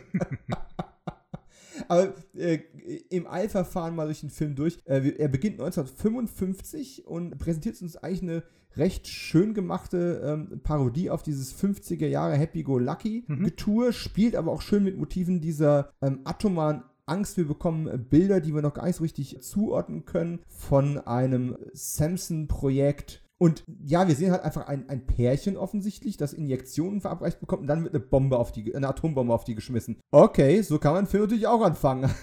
also, das ist schon, da habe ich schon so das erste Mal, ah, okay, interessante Art, sowas anzufangen. Und wen wir da auch sehen, den möchte ich an der Stelle gleich mal erwähnen. Ich vergesse immer wieder den Namen. Dale Dye. Dale Dye, ne? Wir haben beide an denselben gedacht gerade. Dale Dye ist quasi der General, der dieses Projekt hier ähm, äh, leitet und Dale Dye ist für alle, die, denen der Name nichts sagt, den kennt ihr aus ungefähr 12 Milliarden Filmen. Immer dann, wenn irgendwo Militärs gebraucht wird, ist es wahrscheinlich einer von drei Go-To-Guys, die man immer wieder als äh, technischen Berater hinzuzieht und der dann irgendwann angefangen hat, einfach äh, Gastrollen auch äh, zu bekommen, weil, hey, du hast einen technischen Berater da, der dir sagt, wie Soldaten auftreten, du hm. brauchst Soldaten vor der Kamera, ja, warum gibst du ihm nicht eine Rolle? Und das macht er halt bis heute sehr überzeugend. Ja, berühmtesten dürfte wahrscheinlich seine Auftritte am runden Tisch bei Alarmstufe Rot 1 und 2 sein. Oh ja. Ja, das ist eine gute Rolle und auch für Fernsehfans. Es gab diese Steven Spielberg äh, Alien-Invasionsserie, ah, wie heißt sie? Falling Skies? Falling mit, Sky, ähm, mit Noah Wiley. Ja, mit Noah Wiley. Ja, äh, da, hat, da, hat, er eine wiederkehrende Rolle auch als General gehabt. Sehr, sehr guter Mann. Sehr, sehr guter Mann. Hier nur eine, leider nur eine relativ kleine Rolle, denn wir werden nach dieser Intro-Sequenz in den 50er Jahren quasi einen Sprung in die Zukunft machen. So ein paar Dinge, die ich hier nochmal highlighten möchte, ist, also Sie packen dieses Pärchen mit ein paar Injektionen in eine Art Bunkersystem, schmeißen eine Atombombe drauf, holen sie dann raus und feiern sie als die ersten atomaren Helden der USA das ist auch irgendwie so, so ein Schlag Richtung der, der Hälfte aller Superhelden-Comics irgendwie, die es auch damals schon gab. Hm. Äh, Brian und Peggy werden danach umgesiedelt in Atom City, äh, um undercover neue Identitäten quasi zu bekommen. Zumindest ist das der Plan, den dieser, dieser Propagandaspot da äh, verbreiten soll. Und das Schöne ist ja auch, 1500 Kopien wollen die über ganz Amerika verteilen. Ey, ganz ehrlich, Toby Hooper hätte sich äh, zu dem Zeitpunkt, seiner Karriere gewünscht, dass seine Filme 1500 Kopien in ganz Amerika gehabt hätten äh, und in so vielen Kinos gelaufen wären. Das finde ich schon alles sehr, sehr amüsant. Man muss ja auch nochmal an der Stelle erwähnen, Toby Hooper hat auch das Screenplay mitgeschrieben. Die Story-Idee war auch von ihm. Also das heißt, der Film ist durchaus schon ein Stück weit auch was Persönliches weil er sich sehr mit der spirituellen Ebene der ganzen äh, Story und der ganzen Geschichte auch beschäftigt hat und mit den äh, wissenschaftlichen und äh, parapsychologischen Phänomenen, die dahinter standen. Ähm, also auch wenn es heute als ein bisschen antiquiert wirkt, 30 Jahre später, damals war es State of the Art sozusagen. Ne? Hm. Ja, und auch sehr schön, ne? Sie konnten sich natürlich auch äh, nicht verkneifen, so, hey, unser, unser, unser Baby, also äh, Überraschung, äh, das, das Pärchen war schwanger, kriegen, bringen, sie bringt ein Baby zur Welt. Der kleine David Bell kommt am 6. August, dem 10. Jahrestag des Bombenabwurfs auf Hiroshima zur Welt. Also der Zynismus, der da im Subtext immer mal wieder mit drin ist, ist einfach so typisch für Hooper und mag ich immer noch gerne. Man kann es einfach sehen, man kann einfach drüber hinweggehen, aber wenn man so ein bisschen auf das achtet, was der alles dazwischen packt, sind da immer schon so kleine Stinkefinger mit dabei.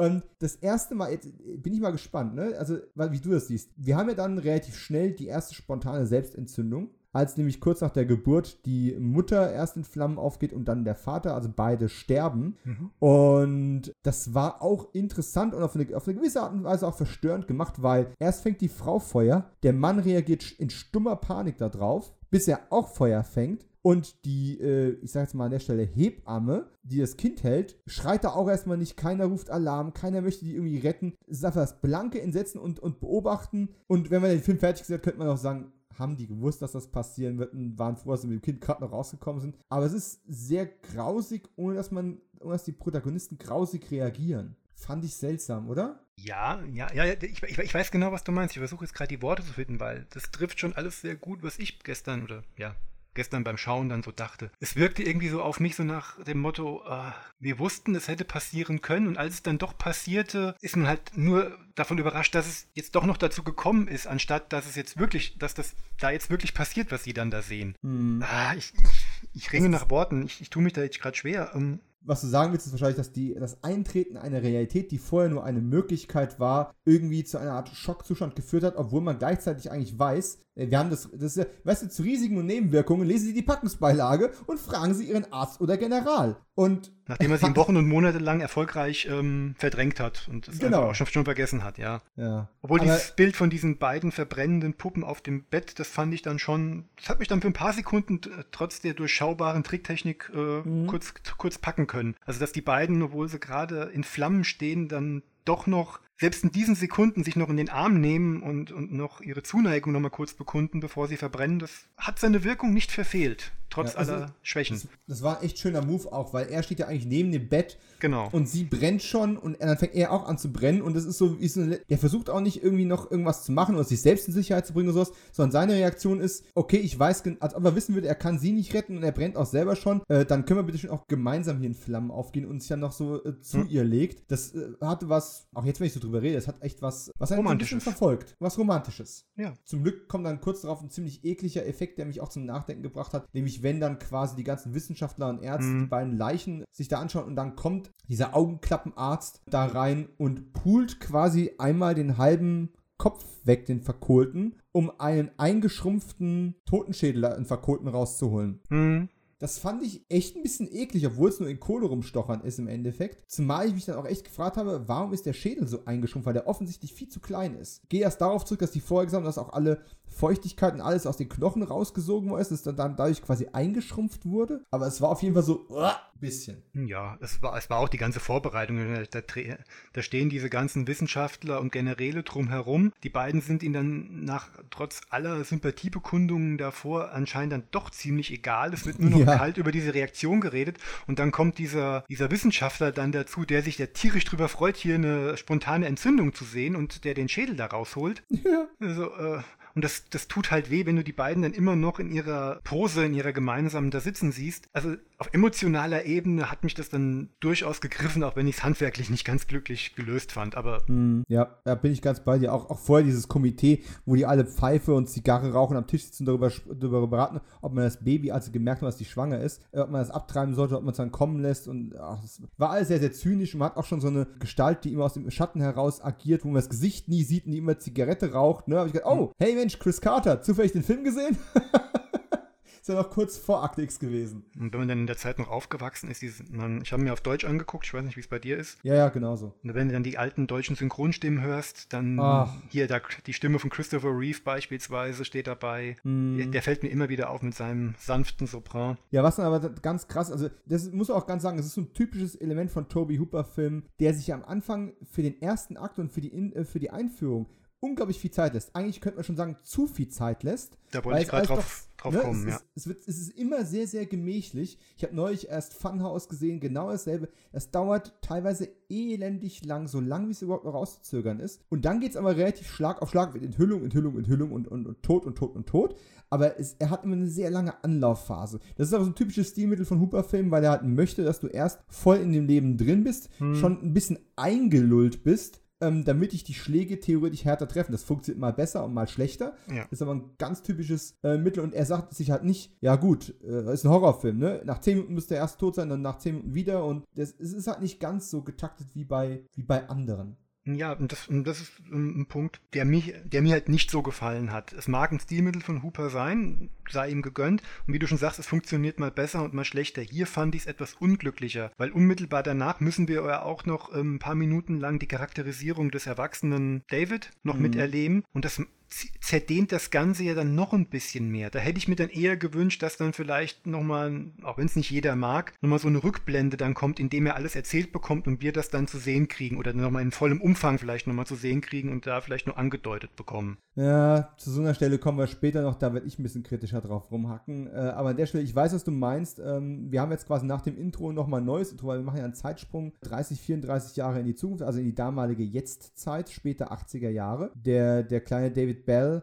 heißt inzwischen Sam, wird gespielt von Brad Dourif, dem man kennt eben aus äh, Chucky die Mörderpuppe, also aus, dem, aus, der, aus der menschlichen Form oder auch die Stimme von Chucky. Und sieht da das hat mich ein bisschen verblüfft, noch echt ziemlich booby-facig aus, mhm. wenn man bedenkt, dass der wenige Jahre später in Akte X schon ähm, mir echt Angst gemacht hat als erwachsener, schon fast middle-aged Man. Ja, ich fand es auch erschreckend, obwohl der Mann in den 80ern ja schon eine kleine Karriere hatte. Ich war perplex, wie jung er hier in dieser Rolle wirkt. Also er wirkt auch wirklich noch wie ein Schauspielanfänger, ja. der jetzt seine erste Hauptrolle quasi jetzt mal spielen darf. Ja, und, und ich habe dann auch gedacht, als ich es so gesehen habe, so, weil man, man, man führt ihn ja quasi ein, wie er mit seiner Freundin mutmaßlich ein Theaterstück an der Schule probt und ich dachte am Anfang, sollen es jetzt sehr alte Schüler sein und dann später merkst du, oh nee, der, der ist Lehrer? Äh, das war auch ein bisschen, bisschen un unpraktisch eingeführt, weil dann hast, haben die auch alle so Anti-Atomkraft-Armbänder und da hängen überall Anti-Atomkraft-Poster und ich habe mich dann ernsthaft gefragt, will der Film so eine Art alternative Realität uns hier zeigen? Also gar nicht die, die wirkliche Welt, sondern so eine Art, ja, wir haben damals diese Atomtests gemacht, dadurch sind diese Werbespots rausgekommen und dadurch hat sich die Geschichte irgendwie ein bisschen verändert, aber letzten Endes, wie wir im weiteren Verlauf sehen, ist es doch mehr oder weniger unsere Welt, die halt nur so eine Art Parallelstory, die nicht groß rausgekommen ist, halt hat. Ich dachte die ganze Zeit, das ist so eine Art äh, X-Men College, wo all diese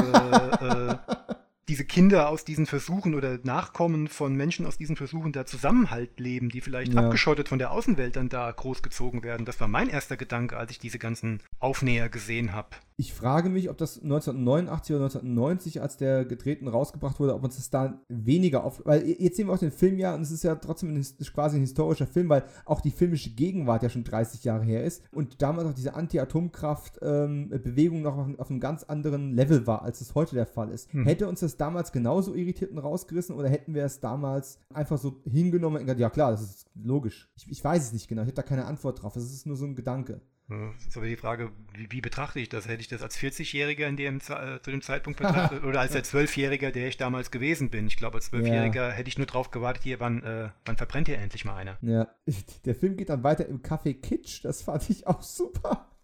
Also, ähm, Brad Dorf, also wir bringen jetzt hier wirklich eine Sequenz nach der anderen damit zu, die Figur besser kennenzulernen. Wir erfahren jetzt, dass er schon eine Ex-Frau hat, die sich mit ihm im Restaurant treffen möchte. Eine, eine Entschuldigung, darf man das noch heutzutage noch politisch korrekt sagen, eine richtige Bitch ist. Die, die lässt ihn, also erstmal, er kommt pünktlich. Sie hat, ist schon mit, mit Essen fertig. Naja, die, Dar die, Darstellerin hatte schon immer ihre Probleme mit politisch korrekter Darstellung. Hast, oder hast du Day Young nicht erkannt? Nee, nee, habe ich nicht. Das also ist, die, sag, das, das, das ist die Frau, die den zärtlichen Chaoten ihre Kinder geschenkt hat. Den habe ich, glaube ich, habe ich doch, ja, ja, habe ich mal gesehen, aber. Thomas, Thomas Gottschalk, Helmut Fischer und ja, aber das ist so unendlich lange her und ist gut verdrängt. Gott sei Dank. Den Namen um, konnte ich mir merken. Also die jedenfalls, ne, raucht im Restaurant, ja, ja. Hat, ist schon mit Essen fertig, lässt ihn dann mit der Rechnung sitzen. ist einfach, ist einfach toll.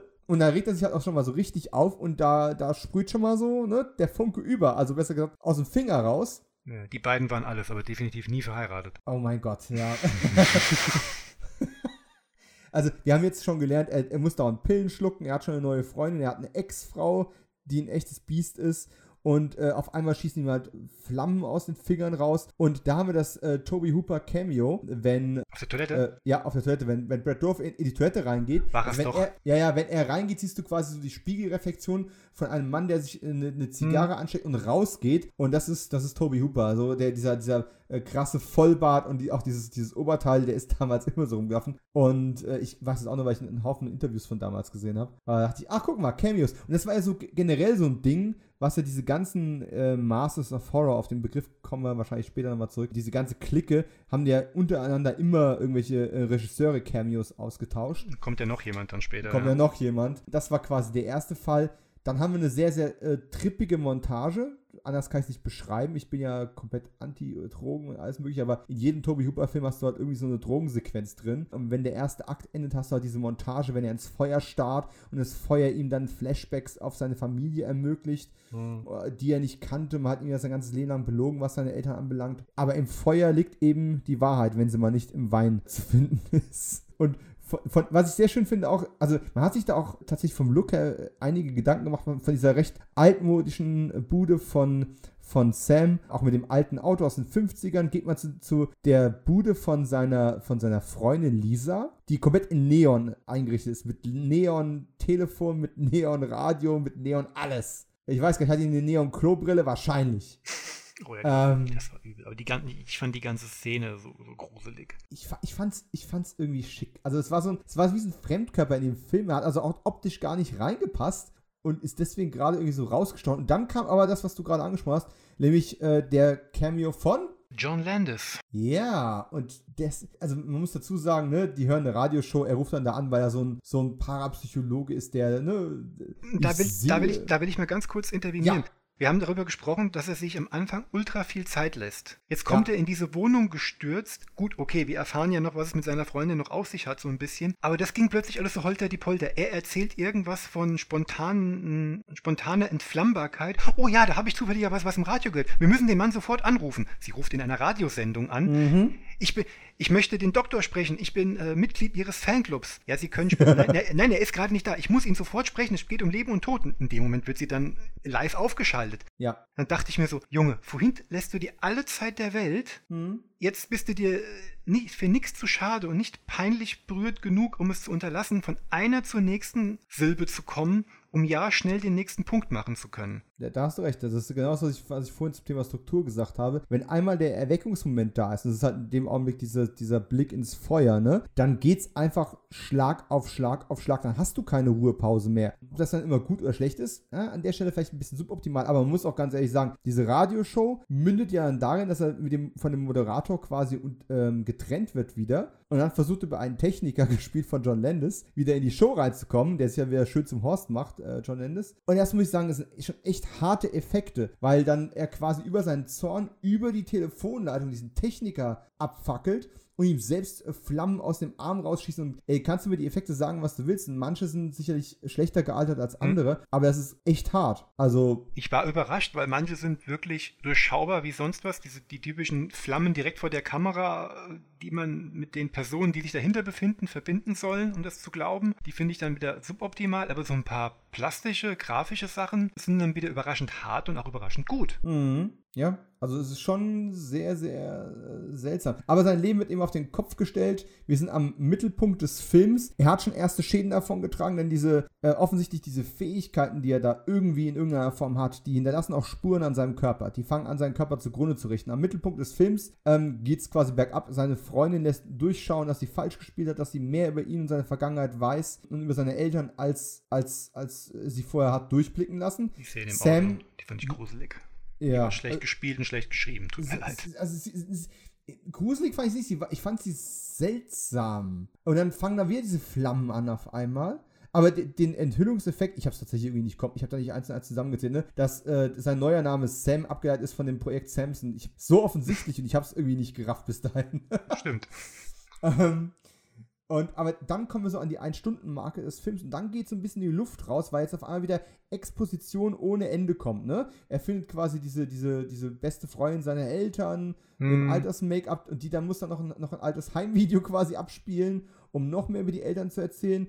Dann kommt raus, das ist eine Verschwörung, die in einer anderen Verschwörung versteckt war. Und wer ist jetzt Mitglied in der Verschwörung und wer nicht? An der Stelle ist es schon echt, wo du denkst, boah, ähm, das ist jetzt vielleicht ein bisschen viel Exposition. Aber was ich halt echt wieder fies fand dann, ne? er, er geht dann von dieser ähm, elterlichen Freundin quasi weg und eine Minute später klopft es an der Tür, sie macht die Tür auf und ich dachte schon, ah, der droht jetzt Übles, weil man hat ja draußen schon jemanden auf Beobachtungsposition gesehen. Aber erst, die einfach die Tür aufmacht und dann jemand einfach mit so einem Zerstäuber Gift ins Gesicht sprüht, das war echt irgendwie fies. Also mhm. du bist ja gewohnt, dass du vor der Tür irgendwie bedroht wirst, dass Leute einbrechen, aber er ist dann einfach so kommt dann einfach so, so Zerstäuber und dann bist du halt am Verrecken. Habe ich so irgendwie auch noch nicht gesehen. Nee, war, hat, hat durchaus Wirkung. Also den Gorhard wird enttäuschen, aber von der Wirkung her kam es definitiv an. Ne? Nee, Und hab ich ähm, vorher nicht drüber nachgedacht. Aber, aber, aber hast du nicht auch dann das Problem, ich meine, bis dahin waren wir ja irgendwie auf der Seite von David Bell und Sam, der ja, Ja. irgendwie nur ein Spielball, Spielball von Verschwörung und sowas ist. Ich glaube, du weißt, worauf ich hinaus möchte. Jetzt Mhm. kommt so der Moment, wo er echt Sympathiepunkte verliert, Ja. als er bei der Straßenkontrolle angehalten wird. Also, oder habe ich, also gut, das wäre nämlich jetzt meine nächste Frage. Habe ich vielleicht die Sekunde verpasst, äh, wo dargestellt wird, dass die beiden eigentlich mit zu diesem Projekt gehören und Nee. äh, auf ihn angesetzt wurden, um ihn da irgendwie festzusetzen? Obwohl, da gibt es ja Mhm. danach noch eine Szene, wo ich mich frage, ähm, jetzt übertreibst du gerade ein bisschen. Ja, also ich, ich, ich, denke, es ist Absicht. Man, man, man soll, glaube ich, mit seiner Sympathie so ein bisschen im, ins Schwanken geraten, auch wenn man das weitere Schicksal so ein bisschen ähm, mit berücksichtigt. Aber ich meine, es ist nur eine Verkehrskontrolle. Die haben ihn nicht Ja. mal jetzt großartig bedroht. Die wollten seinen verdammten Ausweis sehen. Ja. Und er bricht die zwei Polizisten halt einfach. Genau. Gut, der zweite schießt schon auf ihn, aber äh, trotzdem, das Ja ist halt, gut, weil, es, weil, weil sein Kollege brennt und äh, Ja. er abhauen will. Ich meine, würden wir auch machen. du überblickst ja nicht, was der jetzt gerade mit ihm gemacht hat. Er hat ihn angezündet. Wie ist jetzt erstmal in der Sekunde, über sowas denkst du in so einem Moment wahrscheinlich gar nicht nach. Das ist, das ist eine Sache. Es ist dann aber auch die Art der Darstellung. Wäre es jetzt so eine Panikreaktion, so nach, oder äh, ein Moment, in dem er die Fähigkeit verliert, über seine Kräfte haushalten zu können, auch das ist in Ordnung. Aber er fährt ja weg mit aller Ja. Wut und allem Hass, der sich in mir aufgestaut hat, verhöhnt die beiden auch noch oder schreit ihnen dazu, äh, euch verbrenne ich auch noch. Zwei vollkommen unbeteiligt, egal ob das jetzt Polizisten sind, ob das jetzt Passanten von der Straße wäre oder der Bäcker, der ihm das Brötchen nicht richtig geschmiert hat. Ja, Denke ich mir so, warum, aber warum baut ihr mir hier einen Sympathieträger auf, um jetzt solche Sachen hier hinzuhauen? weil absolute Macht absolut korrumpiert. Das ist meine einzige Erklärung. Aber Ähm, auch das ging wieder viel zu schnell. Ja, äh, ich sage ja, ab jetzt ist wirklich so Rollercoaster-Ride. Äh, es, es gibt einfach kein Halten mehr und der hetzt ja quasi nur noch von Punkt A nach Punkt B nach Punkt C Ja. äh, und hinterlässt quasi überall eine brennende Spur der Verwüstung. Diese beiden Cops, tut mir echt leid, haben sie so nicht verdient. Aber man sieht halt auch schon wieder, ne, er hat da telefoniert und dann ist Gas wie so eine Entflammung und sein eines Auge ist jetzt schon kaputt. Hm. Und äh, es ist ja wirklich so ein Stück weit auch, mir ist dann öfter mal die Fliege eingefallen von, ähm, von Cronenberg Mhm. diese, diese, diese zunehmende Macht, aber auch zusätzlich der, der Verlust über den, äh, des eigenen Körpers, dass diese Körperlichkeit quasi flöten geht und auf sich auf was anderes verlagert. Und er ist ja auch ein Mensch, der sein ganzes Leben lang immer so eine Art Grundfieber gehabt hat, ne? Also diese Mhm. ganze Lebens, diese ganze Verschwörungsstory mit der medikamentösen äh, Behandlung und wann die jetzt für was gedacht war, oh, im Himmels Willen. Dafür muss man den Film vielleicht zweimal gesehen haben, das wirklich zu durchschauen, wer da wen unter, unter Pillen gesetzt hat. Aber der ist ja hier jetzt wirklich unter Feuer, buchstäblich. Und macht halt, er, er sucht halt dann diesen Lou auf, diesen väterlichen Freund und den Vater seiner Ex-Frau in seiner Villa. Und das ist wahrscheinlich das, was du meinst, ne? Dieser kurz vor der Rente stehende, arme Kerl, der ihn am Empfang ab, abfangen soll. Was sollte das denn? Ich weiß es nicht. Da Also- habe ich mich emotional dann komplett von ihm abgekapselt. Irgendwie auch, ne? Also ich meine, gut, der hat ihn wenigstens mit einer Waffe auch bedroht, wobei ich dann auch nicht verstehe, das ist der Wachtposten zu äh, Lou's Villa. Lou ist quasi der Drahtzieher hinter all den Verschwörungen, die da irgendwie vorgekommen sind. Und der hat dann gesagt, ey, wenn der Sam vorbeikommt, ne, du einer alter Mann, dann, dann halt ihm mal bitte eine Waffe unter die Nase. Hm. Das ist so ein Mr. Burns-Plan, das ist ja völlig bescheuert. Was soll das? Wahrscheinlich auch gar nicht mal so gedacht. Hat, der Mann hat seinen Job gemacht. Er stand da vorne. Die beiden kennen sich augenscheinlich schon seit vielen Jahren. Ich meine, so wie sie sich begrüßen. Hm. Er kriegt von seinem Boss gesagt, ey, unser alter Freund Sam, David, wie auch immer, ist gerade nicht so gut drauf. Ich würde darum bitten, ihn nicht zu mir durchzulassen. Hm. Gut, er hätte gleich die Waffe ziehen müssen, aber er steht ein alter Mann, der die Waffe kaum noch halten kann. Mhm. Und was fällt einem alten Freund dazu ein? Ja, den fackel ich komplett ab. Ja. Wie wär's mal mit einer kurzen, wenn überhaupt, um wenn man Effekte zeigen will, eine kurze Flamme Richtung Waffe, Richtung Hand, nach dem Motto, hier, ähm, ich weiß nicht, wie er jetzt hieß, der alte, äh, mir der, auch entfallen. wie der ältere Herr jetzt hieß. Ich glaube, du hast deinen Job für heute erledigt. Bitte geh jetzt, ich habe was zu erledigen, ja? ja. Bist früher in Rente, komm, geh. Genau. Nee, was macht er? Er fackelt ihn sofort ab. Ja. Aber es, es gibt halt kein Zurück mehr. Und er bricht dann in diese Villa ein. Und da muss ich aber wirklich sagen, so ab diesem Zeitpunkt kannst du wirklich mal äh, darauf achten, die Fotografie wird jetzt immer expressionistischer. Die Beleuchtung, äh, wie mit Licht und Gegenlicht und blauem Licht bei ihm und rotes Licht bei seiner Freundin Lisa, wenn wir in ihren Szenen wir sind, wie der wirklich unglaublich viel mit, mit, mit, auch mit Farben gespielt, mit, mit, mit, mit, mit Dutch Angles in der Kamera, also wenn du so leicht gekippte Perspektiven hast und solche Geschichten. Der Film bekommt hier nochmal eine andere visuelle Note verpasst. Es gibt ja auch diesen mhm. sehr, sehr geilen Shot, wenn er, in, wenn er in der Villa da steht, ne, und da ist dieses Oberlicht und alles,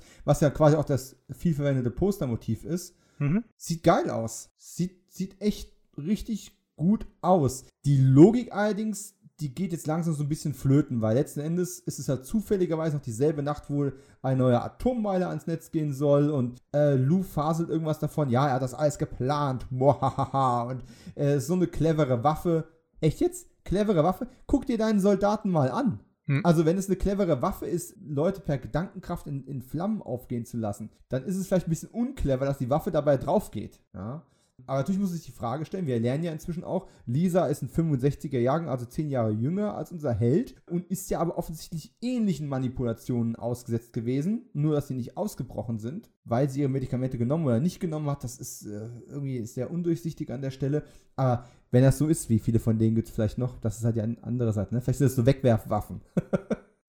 Anders da kann ich es mir nicht erklären wie gesagt, ich habe mich da schon abgekapselt. Ich habe meine Verbindung zur Hauptfigur zu dem Zeitpunkt dann verloren, die ja vorher so mühs mühsam aufgebaut wurde. Mhm. Dann kriegst du den Evil Scientist gezeigt, dem man drei Minuten lang sein Gewäsch ja fast noch abnehmen will, so nach dem Motto, ey, ich habe dich hier bei mir aufgenommen, großgezogen, um auf dich aufzupassen und so weiter. Und dann denkst du so, yo, so, so wie Brad Dourif gerade charakterisiert wird, möchte ich es ihm ja fast schon glauben. Mhm. Aber nee, dann kam dann noch...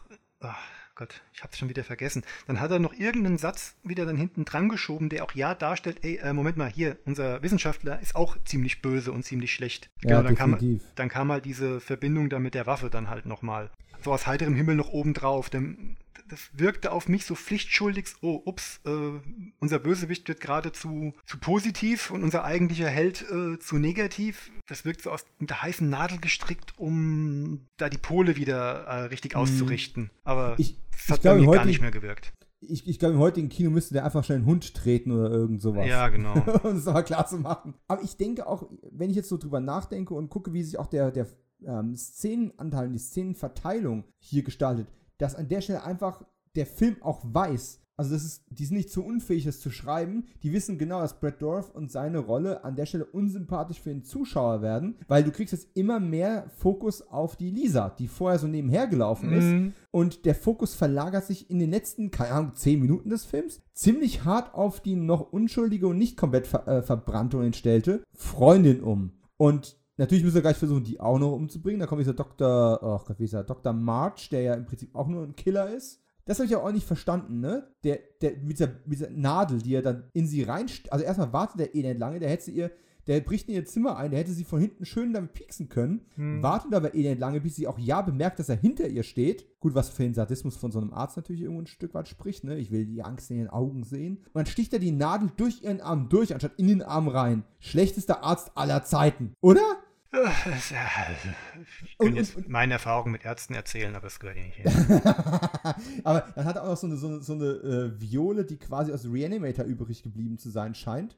Hm. Und dann kommen ja quasi aber so wirklich so zwei Todessequenzen nacheinander. Nämlich einmal Dr. March, der da gekillt wird von ihr und mhm. dann taucht ja auch noch die Ex auf mit dem Feuerlöcher, ne? Was ja auch so, ah, löschen Sie mich nicht, weil auf einmal die, die, Fähigkeiten bei Lisa ausbrechen, löschen Sie mich nicht, das macht's alles nur schlimmer. Ja, ich weiß, sagt die Bitch und, und sprüht als weiter. Ich denke, what the fuck, was ist bei dir verkehrt, ne? Und dann bekommen wir quasi, das war auch so ein, das war ein seltsamer Kniff. Das war wirklich Drehbuch unbeholfen. Ja, die Dame war ja auch seit ihrem Essen auch nicht mehr im Film gesehen. Richtig, die wurde zwar immer wieder erwähnt, aber die war halt einfach weg, ne? Und ja. genauso weg waren ja auf einmal Sam oder David Bell und dieser Lou. Also man hat quasi gesehen, wie es da anfängt zu Flamme, Flamme, Flamme, aber man hat nicht wirklich ausgekostet, wie die beiden gestor gestorben sind. Und wir bekommen jetzt quasi von ihr so, ja, Lou und Sam, die sind beide verbrannt. Haha, und jetzt lösche ich dich mit meinem Feuerlöscher. Ich denke, okay. Wir bekommen jetzt also quasi sozusagen durch, durch Dialog mitgeteilt, dass zwei Hauptfiguren gestorben sind. Super. Aber dann tauchte unser Kohlebrikett der Saison, der David, ja doch nochmal auf, ne? Und hm. sagt, hier, ich, ich bin's, der Spawn. Ja, Spawn oder äh, Frankensteins Monster, das hinter seiner Braut herläuft. Also diese Szene aus dieser Garage heraus in den strömenden Regen, was es ja natürlich noch viel schlimmer macht, wenn man schon ein bisschen am Abfackeln ist. Ach. Aber wobei, wobei ich das fast schon wieder cool fand. Ich ich sag mal, die Ex, die Ex ist ja wirklich dann auch blöd verreckt, muss man ehrlich sagen. Ja? Also Ja. in, blöd im Sinne von auf eine nicht angenehme Art und Weise, so wie eigentlich die meisten in dem Film. Verbrennen ist halt einfach unschön. Und dann muss ich sagen, du hast ja gerade schon gesagt, ne? man geht raus und in jedem anderen Film ist das gemeinschaftliche Rennen in den Regen hinaus, in die Nachtluft des Pärchens nach dem Besiegen aller Feinde ein romantischer, schöner Moment. Und wir haben gerade noch mal gelernt, oh ja, richtig, zu versuchen, dieses Körperfeuer zu löschen, macht's noch schlimmer. Also etwas, was sonst sehr positiv belegt ist, wird jetzt hier einfach komplett ins Gegenteil verkehrt. Und dann kommt halt so ein Moment, den, der, der braucht halt diesen, äh, diesen, diesen Moment, den du einfach kaufen musst oder den du halt nicht kaufst. In dem etwas passiert, was der Film vorher einfach nicht etabliert hat. Nämlich, dass, ein, dass er sagt, ich kann dir helfen. Ja, ich stehe schon selber halt, halt in Flammen und du bist ja am Abfackeln und ich sehe schon aus wie, ne? Von der Hölle ausgespuckt. Aber ich kann dir helfen. Keine Ahnung, woher er das weiß. Keine Ahnung, wie, was für ein Teil der Waffe diese Fähigkeit besitzt. Aber da kommt ein Lichtkegel. Ich dachte, oh, jetzt kommen noch Aliens. Hm. Life Force, äh, es ist ein verstecktes Sequel. Wir, wir Cloverfielden dieses ganze Universum jetzt nur ein Mm. bisschen. Aber nee, das ist einfach nur, der, der schrumpft dann in sich selbst irgendwie materiell zusammen.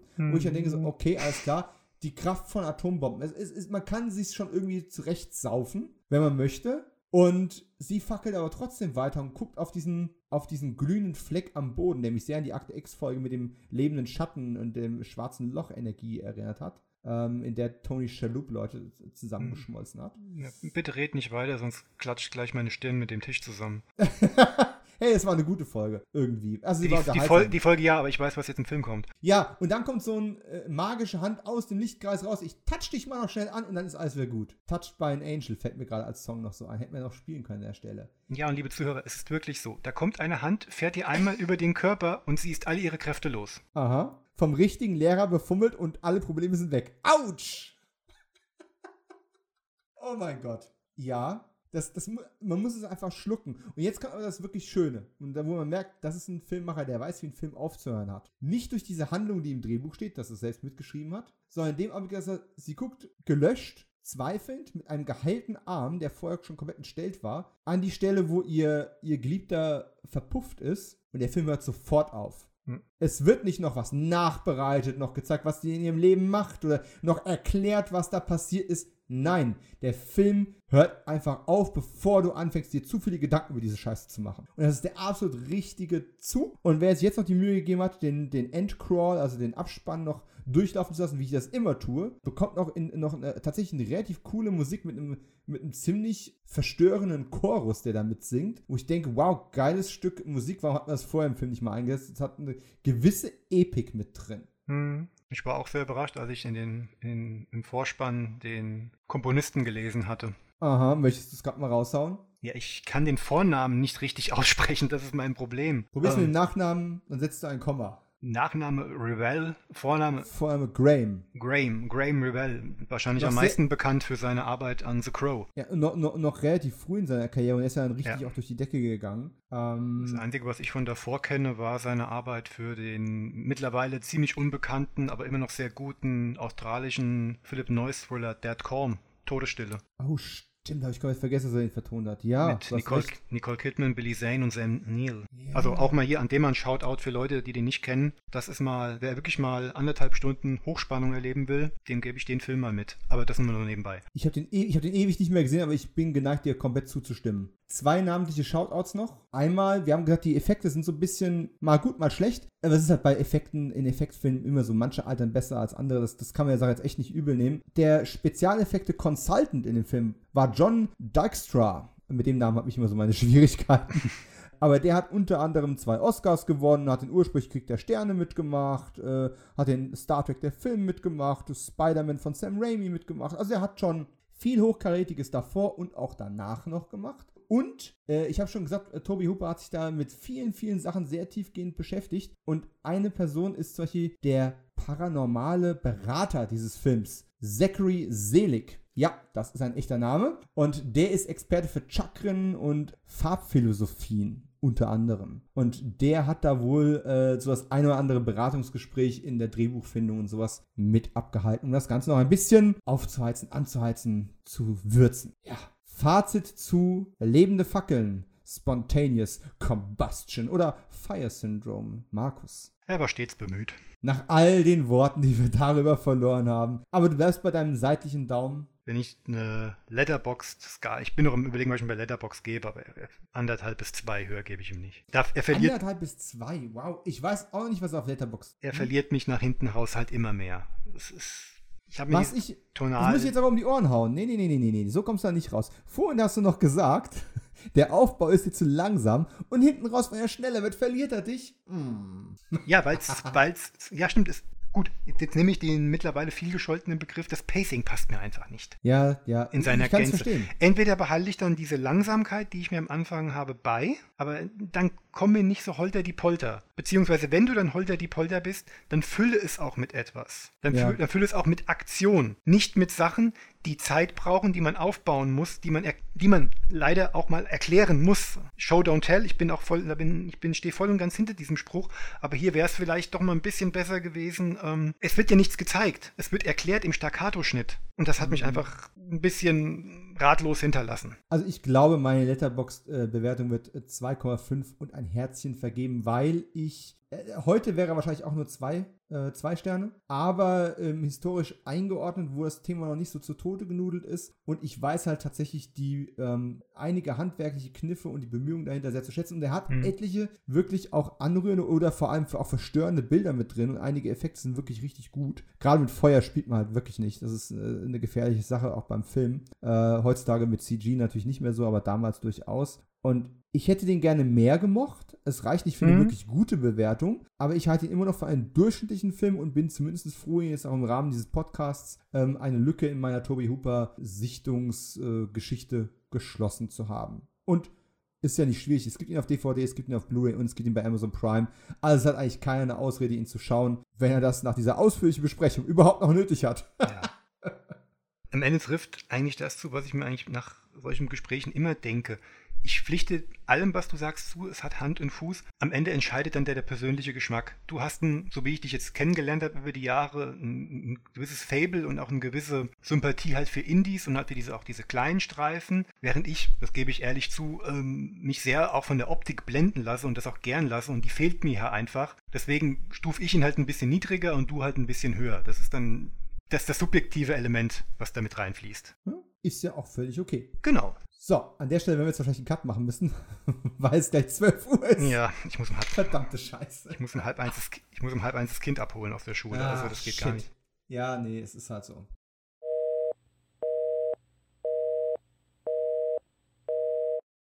Unsere Mitarbeiter sind zurzeit alle in einem Kundengespräch. Bitte haben Sie etwas Geduld.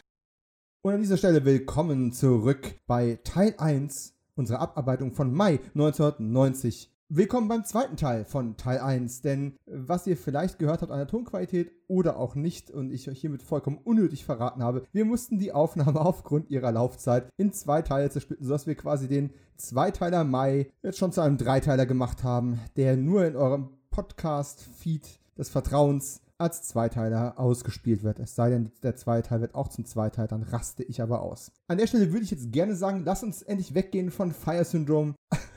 durch den wir heute Morgen gegen Ende ein bisschen durchgehetzt sind, weil wir die tickende Uhr im Auge hatten. Äh, Eine Stunde sind wir gerannt, ja. Ja, naja, gut, was wir machen. Es war auch nie geplant, dass wir so in die Tiefe gehen von Fire Syndrome. Es hat sich einfach ergeben und ich gebe ehrlich zu, Toby Hooper ist so ein Ding. Ich habe immer noch viele Sachen in seiner Vita nicht gesehen und es ist auch immer schwierig, diesen Master of Horror, dessen Vita zu verteidigen, weil da ist oberflächlich betrachtet mehr Crap drin, als Meisterwerke. Und selbst die Meisterwerke muss man sich ja drüber streiten. Ne? Die alte Diskussion, hat er jetzt Poltergeist gemacht oder was Spielberg doch mehr? Ähm, es war er, aber das ist für eine andere Diskussion, für einen anderen Tag. Selbst auf dem Poster für Fire Syndrome stand ja drauf, From the Director of Poltergeist. Es ist einfach eine unglaublich faszinierende Vita und ich habe nicht so oft die Gelegenheit, über Toby Hooper zu sprechen. Und deswegen möchte ich an der Stelle, wo ich eigentlich schon gesagt habe, komm, Fazit, lass es gut sein an der Stelle, möchte ich noch ein bisschen das machen, was die Kollegen von Trek am Dienstag immer vor der Sendung machen, was auch irgendwie mehr Sinn macht. Aber hey, wir verpflichten uns hier nicht dem Sinn einer Sache, sondern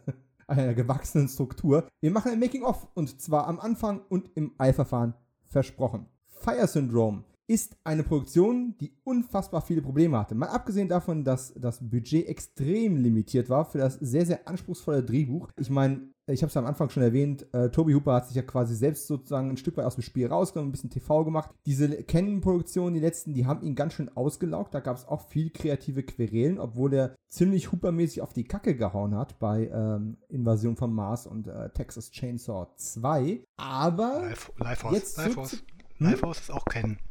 Lifeforce war auch kennen, das stimmt, danke. Ja, also das war den doch ganz schön ähm, auch durch die Mangel genommen. Und es ist ja auch nur gemischt aufgenommen gewesen alles. Heute hat das einen gewissen Kultstatus, jeder der genannten Filme. Aber damals war es auch alles so wischiwaschi. Von daher, er hat sich Zeit genommen, er hat sich sehr in diese Story reingekniet, er hat ein ziemlich ambitioniertes Drehbuch geschrieben. Und jetzt kommt's. Es ist nicht wirklich gut dokumentiert, zumindest habe ich nicht viel drüber gefunden. Er hat auch in Interviews nie viel drüber gesprochen. Aber da muss es, obwohl er jetzt hier Independent Producers dran hatte, und kein Studiofilm mehr gemacht hat und Canon rum war, muss es da sehr viel Interferenz gegeben haben äh, im Hinblick darauf, wie der Film am Ende aussah. Sieht man sehr gut daran, es gibt, äh, wer mal ein bisschen suchen möchte, es gibt also nicht nur das Drehbuch ist irgendwann geleakt worden, das Shooting Script, sondern es gibt auch einen Rough Cut, der von einem sehr ambitionierten Hooper-Fan und, und Kenner rekonstruiert worden ist. Und dieses, dieser Rough Cut, der geht jetzt zwei Stunden sieben Minuten und in dem fehlen noch massiv viele Szenen, die in der Kinoversion drin waren. Das heißt, wenn man das alles mal zusammenschneiden würde, kämen wir auf ungefähr zweieinhalb, zwei, dreiviertel Stunden Filmfassung. Und wenn man jetzt überlegt, wie viel Material dann konsequenterweise rausgeflogen ist, erklärt sich natürlich auch unabhängig davon, dass es eine typische Hooper-Struktur ist, wie ich am Anfang gesagt habe. Dass es an manchen Stellen sehr sprunghaft, wenn wir höflich sein wollen, ist. Mhm. Und das ist eigentlich das, was ich so faszinierend dabei finde. Es ist mit, das Ding ist ganz schön vergewaltigt worden in der Postproduktion und hat trotzdem eine typische Toby Hooper äh, Struktur, die man jetzt mögen oder hassen kann. Es ist aber auf jeden Fall ein seltsames Ergebnis, was durch eine problematische Postproduktion kommt. Wir haben immer noch eine ganze Menge typische lange Tracking-Shots drin.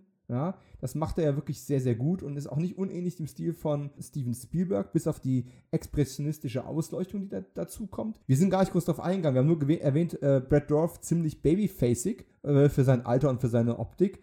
Aber er ist auch typisch Brad Dorf, ist er unglaublich intensiv, auch hier schon. Das ist auch hier schon, wie du ja schon gesagt hast, der war ja schon eine Weile da. Hm. Ne?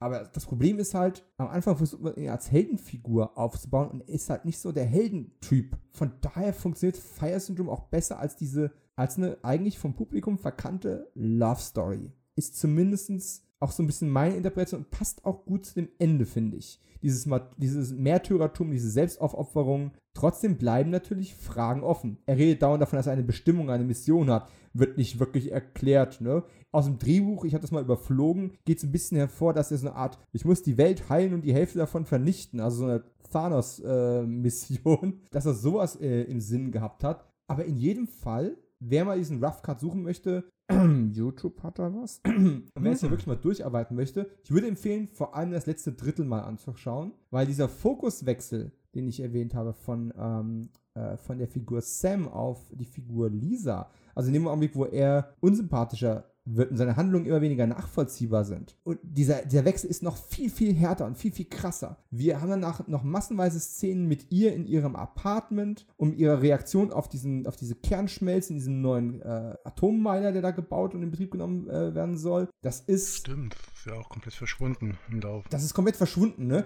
Und viele von diesen B-Stories, die auch einfach werden im Film vergessen werden, wie zum Beispiel auch die Ex-Frau, die du ja selber schon angesprochen hast, ne? Mhm. Das ist halt da wesentlich präsenter und macht halt dann mehr Sinn. Also es gibt wesentlich weniger Plotholes, als wir denken. Nur natürlich hätte auch nie einer eine zweieinhalb Stunden Version von dem Film veröffentlichen können. Mhm. Das macht gar keinen Sinn. Was ich noch kurz erwähnen wollte, ich finde es interessant, dass das Ende, wie es Hooper gedreht hat, eigentlich komplett in diesem Apartmentzimmer stattfindet. Also er ist in diesem Apartmentzimmer, da ist dann Sam auch bei ihr als eine Art Projektion, die aus Energie dann entsteht, nachdem er sich in dieser Villa schon äh, voll entflammt hat. Er ist dann selbst, er wirkt sehr psychotisch, hat aber kein, kein Verbrennungs-Make-up mehr auf sich drauf. Das ist alles sehr, sehr merkwürdig. Kurioserweise, das Drehbuch endet ähnlich wie der äh, fertige Film. Und zwar insofern, als dass die Ex nochmal auftaucht und äh, versucht mit dem Feuerlöscher da, äh, an ihr rumzuarbeiten, ne? Mhm. Dann kommt Sam und rettet sie, aber die gehen nicht raus, sondern sie hat, bekommt Angst vor Sam, sie fängt selbst an zu brennen und flüchtet wieder ins Haus zurück. Sie möchte in ihr Apartment zurück, in ihre vermeintliche Sicherheit zurück. Und er folgt ihr und weil er noch in Flammen steht, was in der Kinofassung aus Kostengründen vermute ich mal nicht mehr der Fall ist, er ist ja dann wirklich nur das Spawn-mäßige Al Simmons-Brikett,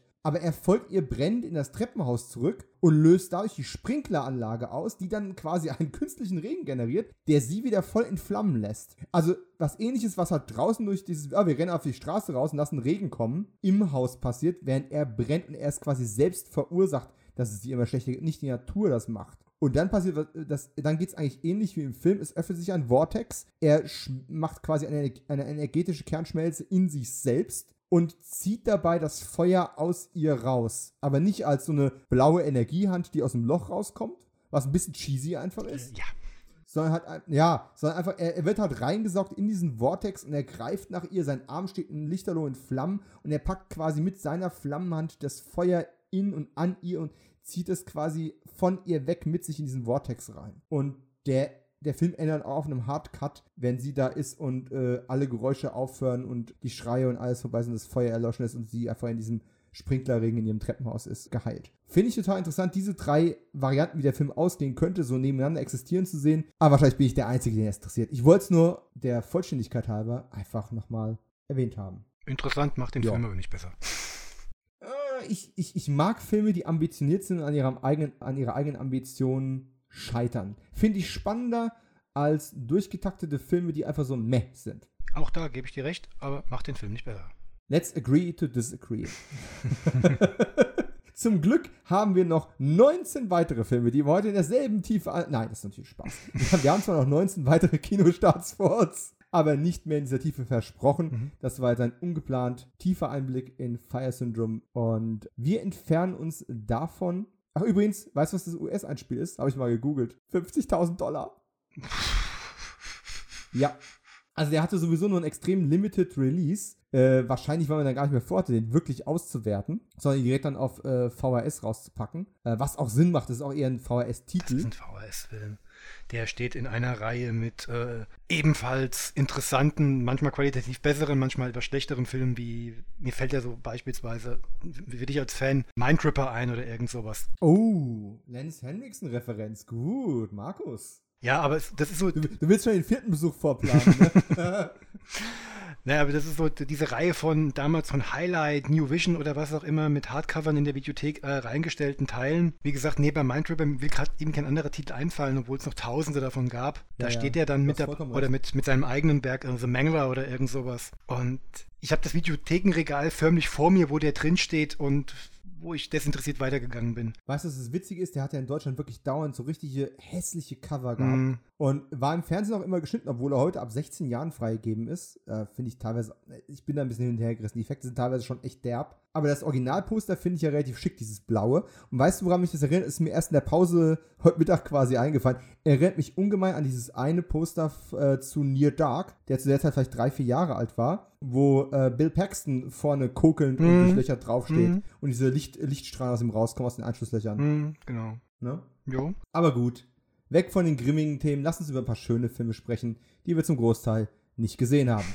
Denn wir sind immer noch am 3. Mai 1990, da kam auch Vincent and Theo, ein französischer Film von 1990, eine Koproduktion mit den Niederlanden, Großbritannien, Deutschland, Italien und den USA von Robert Altman. Und so gern ich Robert Altman habe, es ist ein VHS-Only-Titel, ich habe ihn nie gesehen, finde es aber super spannend, Tim Roth und Paul Rice als äh, Vincent van Gogh und seinen Bruder Theo van Gogh. Denn das ist Vincent und Theo. Es ist ein Van Gogh-Film. Und das finde ich super spannend. Der ist teilweise sogar in Berlin gedreht worden, wie ich jetzt recherchiert habe. Und kam in Frankreich und Italien auch als vierteilige Miniserie mit dreieinhalb Stunden Laufzeit raus, während diese, Mhm. dieser Filmzusammenschnitt quasi nur zwei Stunden und ein paar Minuten geht. Würde ich mir tatsächlich gerne angucken. Ich wäre so ein kleiner Van Gogh-Fan. Aber gibt's halt gerade nicht. Mhm. Ja, war das eigentlich eine als Miniserie für Frankreich geplant und es gab dann einfach einen. Kinoschnitt, der halt hier in Deutschland dann so rauskam, oder? Ja, Ne? ja habe hab ich nichts drüber gefunden, aber ich vermute es mal ganz stark, da äh, Frankreich der Hauptproduzent war und ja, Miniserien ja damals auch ziemlich im, im, im Kurs standen, würde ich sagen, das war garantiert der Plan und dann hat man halt so einen Zusammenschnitt gemacht.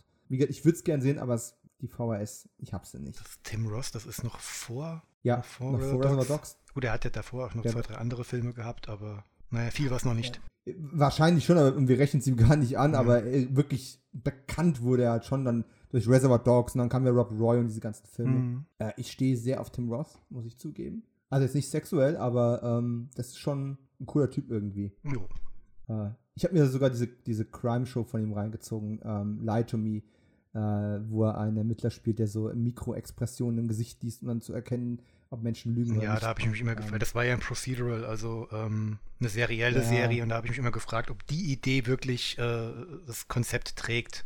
Dito! Ja, und das, das, ist doch wirklich eher was für das ähm, horizontale Erzählen, halt für eine zehnteilige Miniserie. Ein großer Fall, wo du mal sehen kannst, wie du mit deinen Fähigkeiten zurechtkommst, aber doch nicht für, für ein Case of the Week. Das wird doch irgendwann öde. Das dachte ich mir tatsächlich auch, als ich mir in den ersten Folgen angefangen habe, dachte ich so, das wird sechs, sieben Folgen halten und dann wird es mir auf den Keks gehen. Aber wie es halt gute Serien machen, du bist dann wegen der Figur dran geblieben. Und dass der halt dauernd den Lügendetektor macht und damit aber sich mehr Probleme einhandelt, als dass er irgendwas Gutes macht, das war halt so ein, das war ein Nebeneffekt. Und, ähm, und meine Frau zum Beispiel, kein Tim Ross-Fan, hat da gar keine ähm, Referenz zu, aber steht auf die Serie, weil sie es irgendwie witzig und faszinierend findet, Menschen so zu lesen. Und es ist ja auch mal ganz interessant zu sehen, aber wir schweifen schon wieder ab. Es gab ja noch mehr aus Frankreich, und zwar die Frühlingserzählung.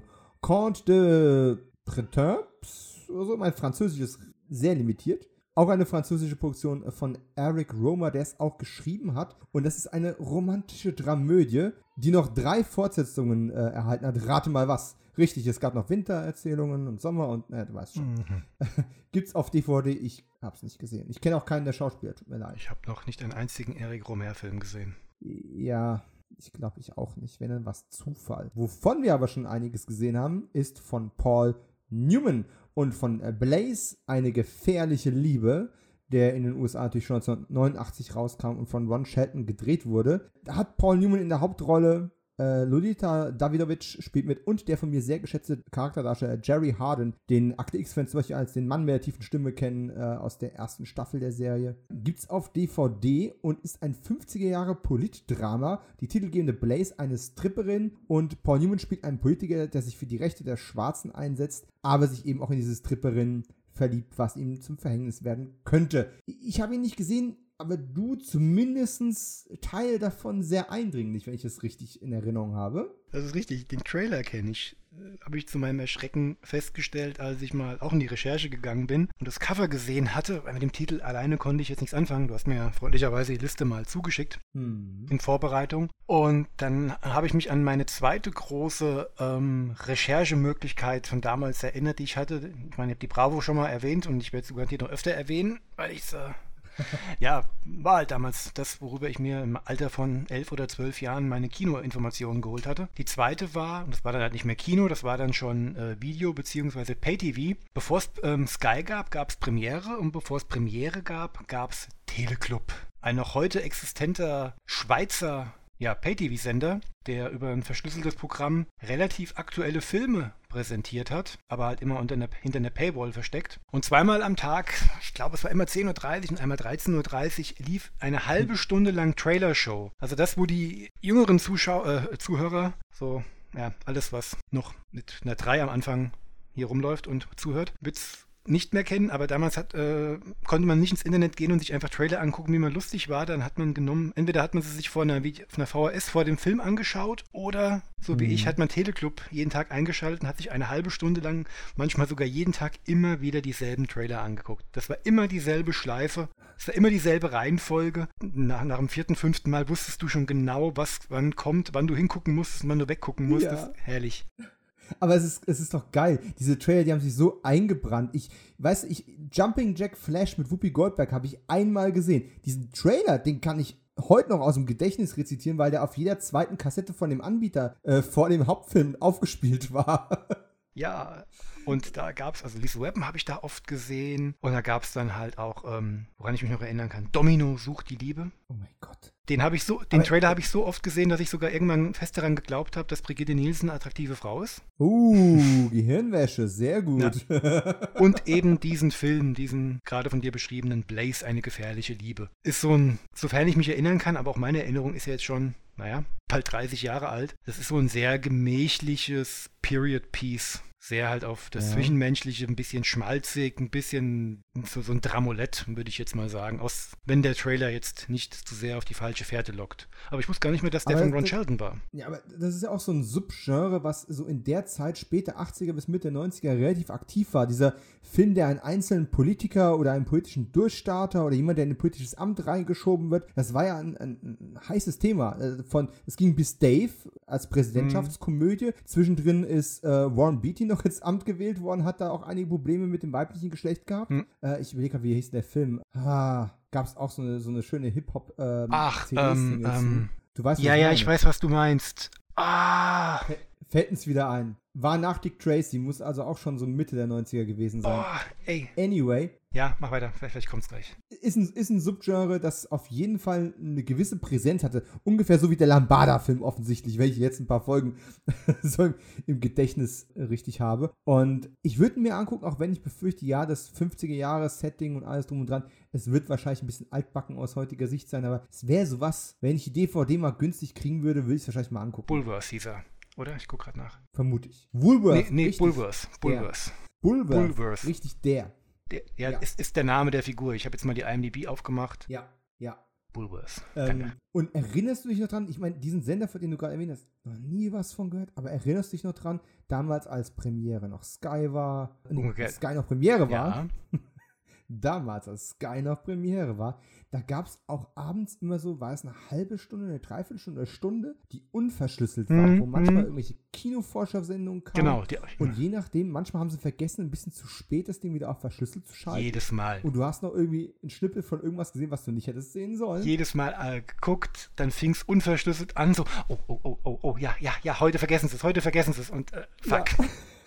Sie haben es nie vergessen, glaube ich. Aber es war, das war grandios. Man wusste immer, wo, wo Sky ist. Bei Teleclub lief mal ein Film, der lief dann sogar fünf oder zehn Minuten, ich weiß nicht mehr, was es war, lief fünf oder zehn Minuten unverschlüsselt. Ich bin ans Telefon gerannt, habe einen Kumpel angerufen, ohne Handy noch, ne, Festnetz, mhm. mit Kabel. Timo, Grüße, Grüße gehen raus. Timo, Timo, Teleclub, mach an! Der Film ist zwar scheiße, aber er ist unverschlüsselt. er macht's an, ey, das ist ja geil. Und dann kam die Verschlüsselung. Ja. Ja, ja, das, das waren noch Zeiten. Apropos, das waren noch Zeiten. Äh, wir hatten ja, jetzt ist mal Zeit für eine Wiederaufführung. Die Wiederaufführung von Fantasia. Ich wusste gar nicht, dass er von 1940, dass mhm. das so alt ist. Ja, Disneys Fantasia mit Mickey Mouse als Zauberlehrling. Da haben zwölf Regisseure und 25 Autoren dran gearbeitet, weil ja aus vielen Kurzepisoden da was zusammengeschnitten worden ist. Äh, zum Großteil sind die auch gar nicht in den Credits genannt. Aber natürlich gibt es davon diverse äh, DVD- und Blu-ray-Fassungen. Es gab mal eine Laserdisc. Aber sind wohl tatsächlich, soweit ich das weiß, alle in Deutschland zensiert, retuschiert, überarbeitet, gespecial edition, wie auch immer man das schönreden möchte, äh, dass man das Zeug halt verändert hat. Ich habe Fantasia bestimmt seit den frühen 90ern nicht mehr gesehen und damals auch nur im Fernsehen, wenn ich es richtig im Kopf habe. Fernsehen oder VHS ich möchte mir diese magische Erinnerung bewahren. Ich weiß gar nicht, ob, da heut, ob ich da heute noch dran könnte. So. Ich glaube, ich habe Fantasia nie am Stück gesehen. Die einzelnen Episoden wurden ja immer mal gern irgendwo versendet. Gerade natürlich die berühmte äh, Mickey Mouse als Zauberlehrling-Episode. Mhm. Aber der ist ja auch oft wieder aufgeführt ja. worden, glaube ich. ich. Ich würde sagen, wahrscheinlich mit am häufigsten, vermute mhm. ich. Vielleicht gucke ich mir wieder an. Wahrscheinlich ist er inzwischen auf Disney Plus. Ja würde Sinn machen und dann, äh, ja. Wenn ich irgendwann eine bessere Internetverbindung habe, kriege ich vielleicht Disney Plus und dann kann ich Fantasia vielleicht mal wieder sehen in der 5000. überarbeiteten Fassung. Du willst dem bösen Disney Geld in den Rachen werfen? Wir alle werfen dem bösen Disney irgendwo Geld in den Rachen. Und tatsächlich witzige äh, Randanekdote. Wir haben vor ein paar Tagen hier im Haus darüber diskutiert, wo ich gesagt habe, nee, kommt mir nicht ins Haus. Meine Frau sagt, doch, kommt ins Haus fürs Kind. Sag ich, ja, du willst das, soll das Kind von dem Giganten Disney gleich wieder Disneyfiziert werden? Sagt sie, ja. Ich, ja, äh, okay, ich stehe dieser ganzen Giga-Konzerngeschichte ein bisschen kritisch gegenüber, muss aber zugeben, als jemand, der selber nach Paris gefahren ist, um ins Disneyland zu gehen, ein bisschen ist man durch kindliche Frühprägung, würde ich mal sagen, doch einfach auf diese Magie von ja. Disney Seifenblasen Zauber getrimmt und so viele Schattenseiten ich da auch sehe, es ist halt doch irgendwie für Kinder toll. Also kann ich als, als zorniger alter weißer Mann ein bisschen meckern, ja. aber komm. Ich verstehe beide Seiten. Als es rausgekommen ist, ich habe mir das Probejahr genommen, ich habe es angemacht und habe mit meiner Kleinen zusammen mir das angeguckt. Also auch mir sind so die Augen aufgegangen, so, ach stimmt, den gab es ja auch. Och, und dann habe ich mich mich tierisch drauf gefreut, den einen oder anderen Klassiker mit meiner Kleinen zusammen zu gucken und sowas wie Pinocchio oder Schneewittchen mit einer sechs- oder siebenjährigen, die sich daran auch wirklich noch erfreuen kann, die dich für den ganzen Ja. Kladderadatsch, der da drüber geht, äh, überhaupt nicht interessiert, sondern einfach den Film auf sich wirken lässt, diesen Zauber auf sich wirken lassen kann, dann habe auch ich meinen Spaß dran. Und mein Gott, dann zur Not kündige ich das Ding halt einfach wieder, wenn ich keinen Bock mehr drauf habe. Und ich freue mich einfach auf die Gummibärenbande und Darkwing Duck. Eben. Und hoffe, dass ich es immer noch witzig finde. 30, 35 Jahre später. Nein, mach's mir nicht kaputt. Ich will es gar nicht wissen. Letzter Kinostart für den äh, 3. Mai 1990.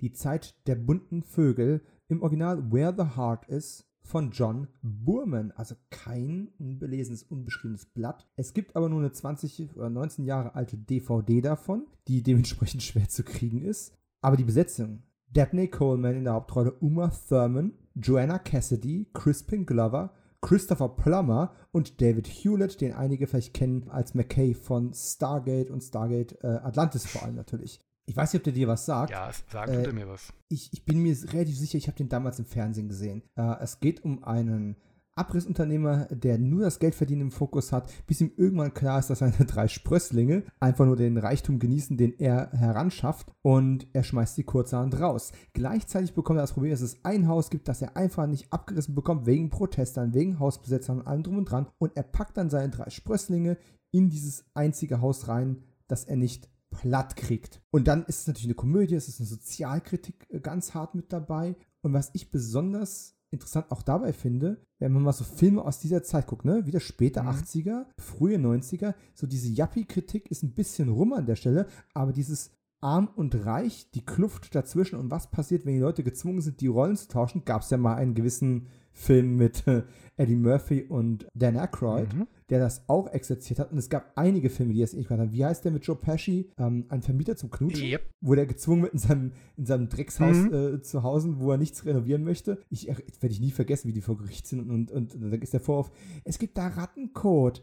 Ach, kommen Sie, das war so winzig, das könnte, das könnte der Mäuseknutzer, äh, Mäusekot sein. Nein, es ist Ratte. Oh, Sie kennen sich wohl mit jeder Art von Scheiße aus, ne? Und der Richter irgendwann Schluss, zack, Sie müssen da einziehen, bis Sie das Ding renoviert haben. Also, diese Art von Film, Fish out of Water, aber mit Klassenunterschieden, gab es ja auch echt viel in der Zeit. Das Leben stinkt, Mel Brooks. Oh ja, der das Ganze noch parodiert. Äh, wie heißt der mit Zoff in Beverly Hills? Mhm.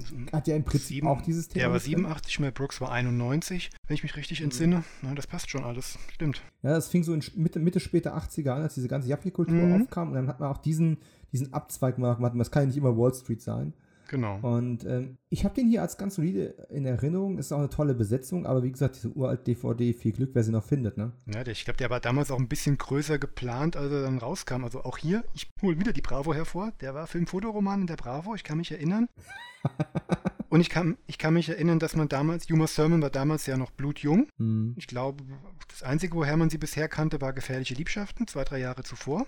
Dann weiß ich, dass man damit, dass man damit geworben hat, dass Uma Thurman in Zeit der bunten Vögel nackt war. Kann das sein? uh, das dürfte ungefähr hinhauen, ja. Ja. Und ja, sie war halt das Next Big Thing der Jungdarsteller von damals. Wie hat, wie hat die Mhm. Bravo geschrieben? Sie wird schon in diversen Zeitschriften, bitte nicht fragen wo, als das Sexsymbol des intellektuellen Mannes bezeichnet. Uh, und ich fand die gerade, als sie jung war, wirklich so erotisch wie eine Packung Wrigley's Spearmint. Gut, dass du es gesagt hast, ich dachte schon, ich müsste den Shovi jetzt spielen. Nee, nee. Ich hab- also ich hab den Film nie Kill gesehen. Bill ja, aber ansonsten. Ich habe die, ich hab die Bilder gesehen und ich habe mir gemeint, die wollt ihr mir als hübsch verkaufen? Nee, tut mir leid, also meins ist es nicht. ist eine Typfrage. Das ist auch jedem sein Geschmack und so, gar keine Frage. Wollen wir gar nicht beurteilen. Ja, logisch. Als Sexsymbol? Aber der Film ist ja dann auch sang- und klanglos untergegangen, obwohl man sich da, glaube ich, Mhm. mehr, gerade wegen der Besetzung und auch wegen, na, John Burman war immer noch eine Nummer vom Namen her. Äh, wollen, wollen wir jetzt einen Exorzisten ausspielen? Nein, das wollen wir nicht. Ja, gut, das ist extra über 77, danach kam noch der Smaragdwald. Ja, den Exorzist 2. Ja, ja, und der war, Der der war trotzdem Kiezler. 77. War er 77 schon? Ach, Ja, scheiße. schon ein paar Jährchen her. Okay. Aber was ich, was ich sehr geil finde, was ich mir tatsächlich irgendwie damals ans, ans, äh, an die Wand gehangen hätte, wenn ich es damals gehabt hätte, das amerikanische Poster, kann ich jedem nur empfehlen. So eine riesige Hand, die aus dem Himmel kommt und ein, ein, Abbruch raus in der Hand hält und lauter Leute da rausschüttelt, wie, aus, wie als wenn man so ein Sparschwein umdrehen würde. Sehr, sehr charmant. Damals hat man richtig schöne Kinoposter. Ja, das war auch sehr, sehr, sehr, sehr bunt gestaltet und dann auch mit diesem Titel. Ich habe, wie gesagt, den Film nie gesehen. Ich habe mir den Trailer ähm, heute Morgen, bevor wir die erste Aufnahme gemacht haben, nochmal angeguckt. Ich war total überrascht, was für eine Art von Film das ist. Ich habe da so ein, so ein Künstlerdrama hinter immer vermutet. Das war, der ging mhm. in eine komplett andere Richtung als von dem, was ich noch in Erinnerung hatte. Sofern ich gar ja, keine hatte. Ging mir ganz genauso. Ich habe denselben Trailer wahrscheinlich gesehen. Ja. Ging mir ganz genauso. Damit ist der dritte, fünfte auch rum. Wir kommen schon mhm. zum 10.05.1990. Und da kommen jetzt eine ganze Menge Wiederaufführungen, äh, über die wir nur ganz schnell drüber gehen. Es sei denn, du hast irgendwas ähm, Spannendes zu, zu erzählen. Mhm. Ich nicht, das nehme ich gleich vorweg. Als erstes kommt aber ein Film, der unter so unfassbar vielen Titeln kursiert, dass ich echt Schwierigkeiten hatte, die verschiedenen Informationen, ich mache ja eine Kreuzreferenzierung von IMDb, OFDB, VDK und äh, allen möglichen Magazinen, die ich noch habe. Der Film heißt unter anderem Vivaldi, Vivaldi skandalöse Abenteuer, Venetian Red, Rosso mhm. Veneziano, eine mörderische Affäre. Einig sind sich alle, es ist eine französisch-italienische Koproduktion von 1989 von Etienne Perrier mit Vincent Spano in einer der Hauptrollen und ist auch so ein VHS-Only-Kandidat. Und keiner der Titel hat mich dazu verleitet, dem nachzuheulen und zu hoffen, dass er bald bei Prime landet. Nö. Ja. Kommen wir zu drei französischen Koproduktionen, die alle von Louis Buñuel gedreht worden sind. Das sind, ich mache es jetzt einfach mal am Stück weg, weil es ist alles relativ identisch. Der diskrete Charme der Bourgeois, äh Bourgeois, äh, was auch immer.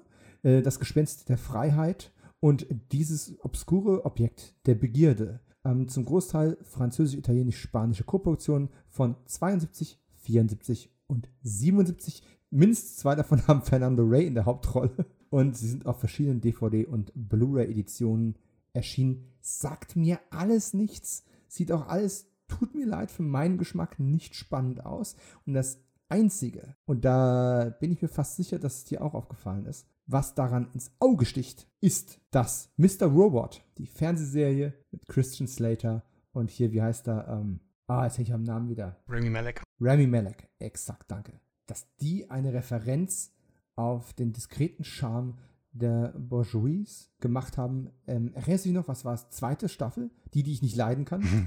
Äh, das ist wahrscheinlich der Untertitel. Mr. Robot, die, die Dominik nicht leiden kann. Wo sie dieses Heimvideo haben mit diesem unglaublich schlechten Slasher-Film, den sie als Kinder gemacht haben. Mhm. Und der ist, im, der hatte den Titel, der eine direkte und konkrete Anspielung auf diesen Film ah, war. stimmt, stimmt, stimmt. Moment, helf mir mal. Uh. Ähm, der, der hieß auch, ich habe es jetzt leider nicht auf, nochmal rausgeschrieben, aber das war auch irgendwie so, äh, der, der Slasher der Bourgeoisie oder sowas ähnliches. Es war also wirklich quasi exakt eins zu eins nachgebildet, dass man ein, ein, Wort ausgetauscht hat. Und wahrscheinlich hätte ich diese Referenz sogar noch charmanter gefunden, wenn ich den Film irgendwann gesehen hätte.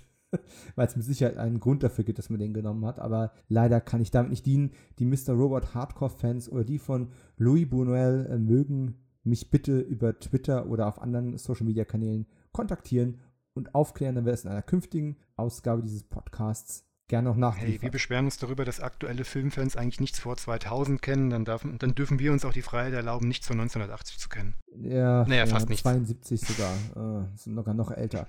ähm, wir hatten es vorhin schon mal in der Einleitung vom Red Pack. Und Mac the Knife ist ja ein Songtitel aus dem Repertoire von Frank Sinatra. Mhm. Gleichzeitig ist es aber auch der Filmtitel einer Regiearbeit von Mechanem Golem, quasi deinem Aszendenten.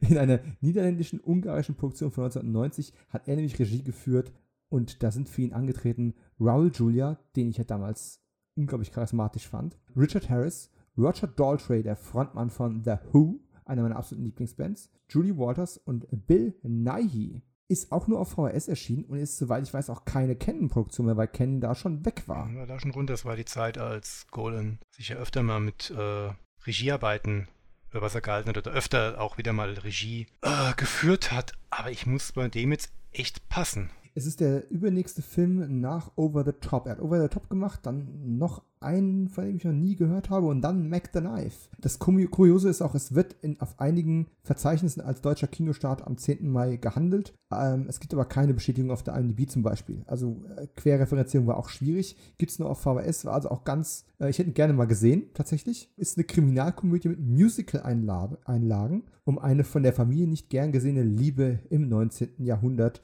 mit Raul Julia als den romantischen Held. Und allein schon wegen Roll Julia, Richard Harris und Roger Daltrey oder hey, noch der vergleichsweise junge Bill Nighy, den ich heute unglaublich gern sehe, hätte ich mir den Film reingezogen. Aber, eh, Vielleicht kennt ja irgendein äh, Ken-Hardcore-Fan eine äh, Bezugsquelle oder weiß, wer die Rechte hat und das bald rausbringt oder so. Ja, ähm, ich habe damit auch kein Problem, weil Golan war kein schlechter Regisseur. Äh, nö, Nö, ich sage ja immer noch, Over the Top ist eigentlich ein schlechter Film, aber dass man einen so unterhaltsamen Film aus so einem langweiligen Richtig. Thema wie Armwrestling rausholen kann, ist eine Leistung. Dumm, aber unterhaltsam, ohne eine Sekunde zu langweilen. Das muss man erstmal hinkriegen. Exakt. Und auch, auch der erste Delta Force, der mag politisch fragwürdig sein, aber der ist ähm, handwerklich einwandfrei. Ja. Und das von jemandem, der eigentlich heute nur belächelt wird. Also das, da beißt sich immer bei mir so ein bisschen was. Ja, man muss ja überlegen, Golan und sein Partner Globus, die waren ja beide große Filmfans. Die haben es ja, natürlich wollten die Geld verdienen und zwar nicht zu schlecht, aber die haben ja nicht angefangen und gesagt, so, wir haben jetzt beschlossen, wir werden hier richtig Asche machen mit Filmen. Mhm.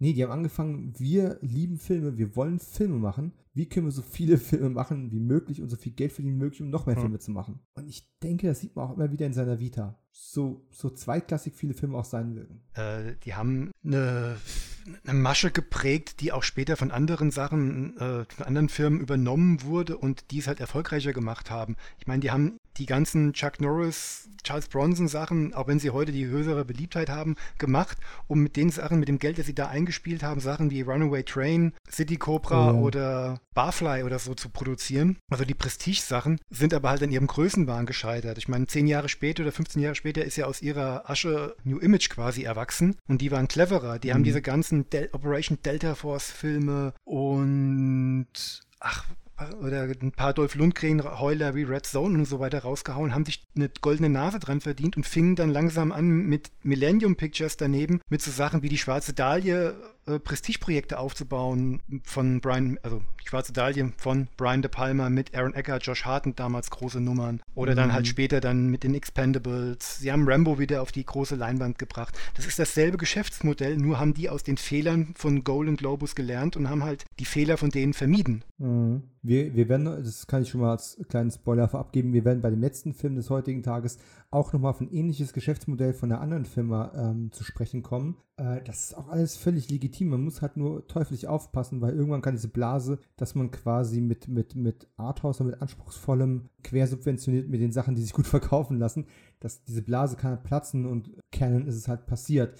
Ja, äh, Millennium, und anderen Millennium auch. ist so clever und macht halt keine Arthouse-Sachen, ähm, sondern einfach großbudgetierte, immer noch Genrefilme. Ich meine, wir hatten, heute Morgen habe ich schon mal gesagt, die Has Fallen-Reihe. Das sind ja rein rassige Actionfilme, aber welche Produktionsfirma dreht noch rein rassige Actionfilme im 40 bis 80 Millionen Dollar Segment für die große Leinwand? Ja. Ich meine. Mit, mit äh, namhaften Hauptdarstellern eben. und allem drum und dran, ne?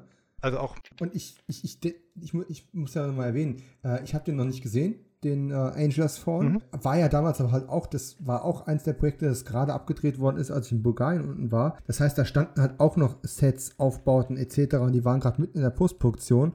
Das war schon geil, ne? Wo ich dann gesagt habe, oh verdammt, ich muss unbedingt mal meine, äh, die Has Fallen-Reihe nochmal neu aufarbeiten. Habe ich bisher nicht geschafft, aber ja, die, die machen da schon ein sehr ähnliches Modell, nur deutlich erfolgreicher. Ich meine, spricht auch für sie. Sie haben beim, nur einen Exkurs gleich zum Ende zu führen, bei Angel Has Fallen sind sie vom Budget deutlich runtergegangen. Der hat ja nur noch 40 Millionen gekostet, hat trotzdem wieder seine 230 eingespielt. Mhm. Und das sind die Zahlen, die ich jetzt im Kopf habe. Und es, das rechnet sich. Und komischerweise war, nachdem er eigentlich nach dem zweiten gedacht hat, oh, es geht nicht mehr weiter, na komm, wir probieren es nochmal. Zur Not kommt das Geld über den Video- und den Streaming-Markt rein. Bumm, mit dem dritten Teil mhm. ging die Rechnung mit geringerem Budget, passendem Einspiel wieder auf, sodass sie momentan von einem vierten und einem fünften Teil reden, um Jared Butlers Alter noch auszunutzen, solange er es noch kann. Klar. Und, und bei, bei, allen ähm, Beschwerden über die Expendables-Reihe, gerade am Ende oder jetzt auch den letzten ähm, Rambo, auch die funktionieren immer noch und haben immer noch ihr Geld gemacht, wenn du alle Auswertungsformen zusammennimmst. Vielleicht nicht mehr sind die Margenspannen nicht mehr so groß wie vorher, aber auch die funktionieren noch. Klar, mit dem letzten Hellboy sind sie ein bisschen auf die Nase geflogen, was aber halt auch an der, daran liegt, dass da in der Postproduktion reingequatscht wurde und natürlich man unterschätzt hat, wie hart die Fans inzwischen noch auf Ron Perlman getrimmt waren. Das ist halt Das wie wenn so du äh,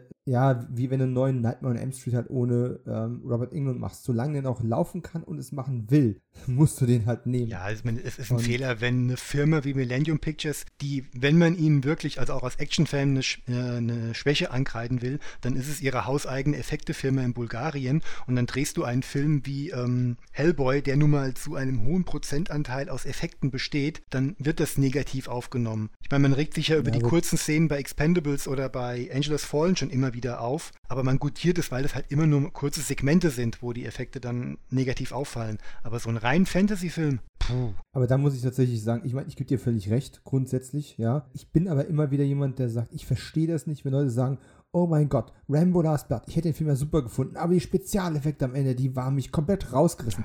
Wirklich. Also wenn dich diese, keine Ahnung, 5 Sekunden Kameraeinstellung von CGI-Feuer, wenn dich die aus dem Film rausholt, dann hat der Film dich auch nicht abgeholt. Tut mir leid. Oder du liebst einfach keine Filme. Äh, Es macht für mich keinen Sinn, so eine Argumentation. Aber du hast natürlich recht, ein, ein Fantasy-Film, der nun mal auf Effekten aufbaut und auf Bauten und auf, ja, und wenn du dann noch so einen Schnitt hast, wie äh, bei dem letzten Hellboy, ich habe ihn vor kurzem erst gesehen, ich fand ihn bei weitem nicht so schlecht, wie er gemacht wurde, aber man merkt halt, da ist auch viel drin rumgeschnippelt worden. Nicht in der Gewalt, aber auch im Storytelling. Es war einfach ein sehr, sehr holpriger Film von der Erzählstruktur her. Ähm, da hilft es ihm auch nicht, dass er insgesamt einen schicken Look und, und, und coole Darsteller hat. Ja, es, Ja. es, es, es spricht für sich, wenn die beste Action-Szene quasi äh, den Epilog darstellt, der mit dem eigentlichen Film nichts mehr zu tun hat.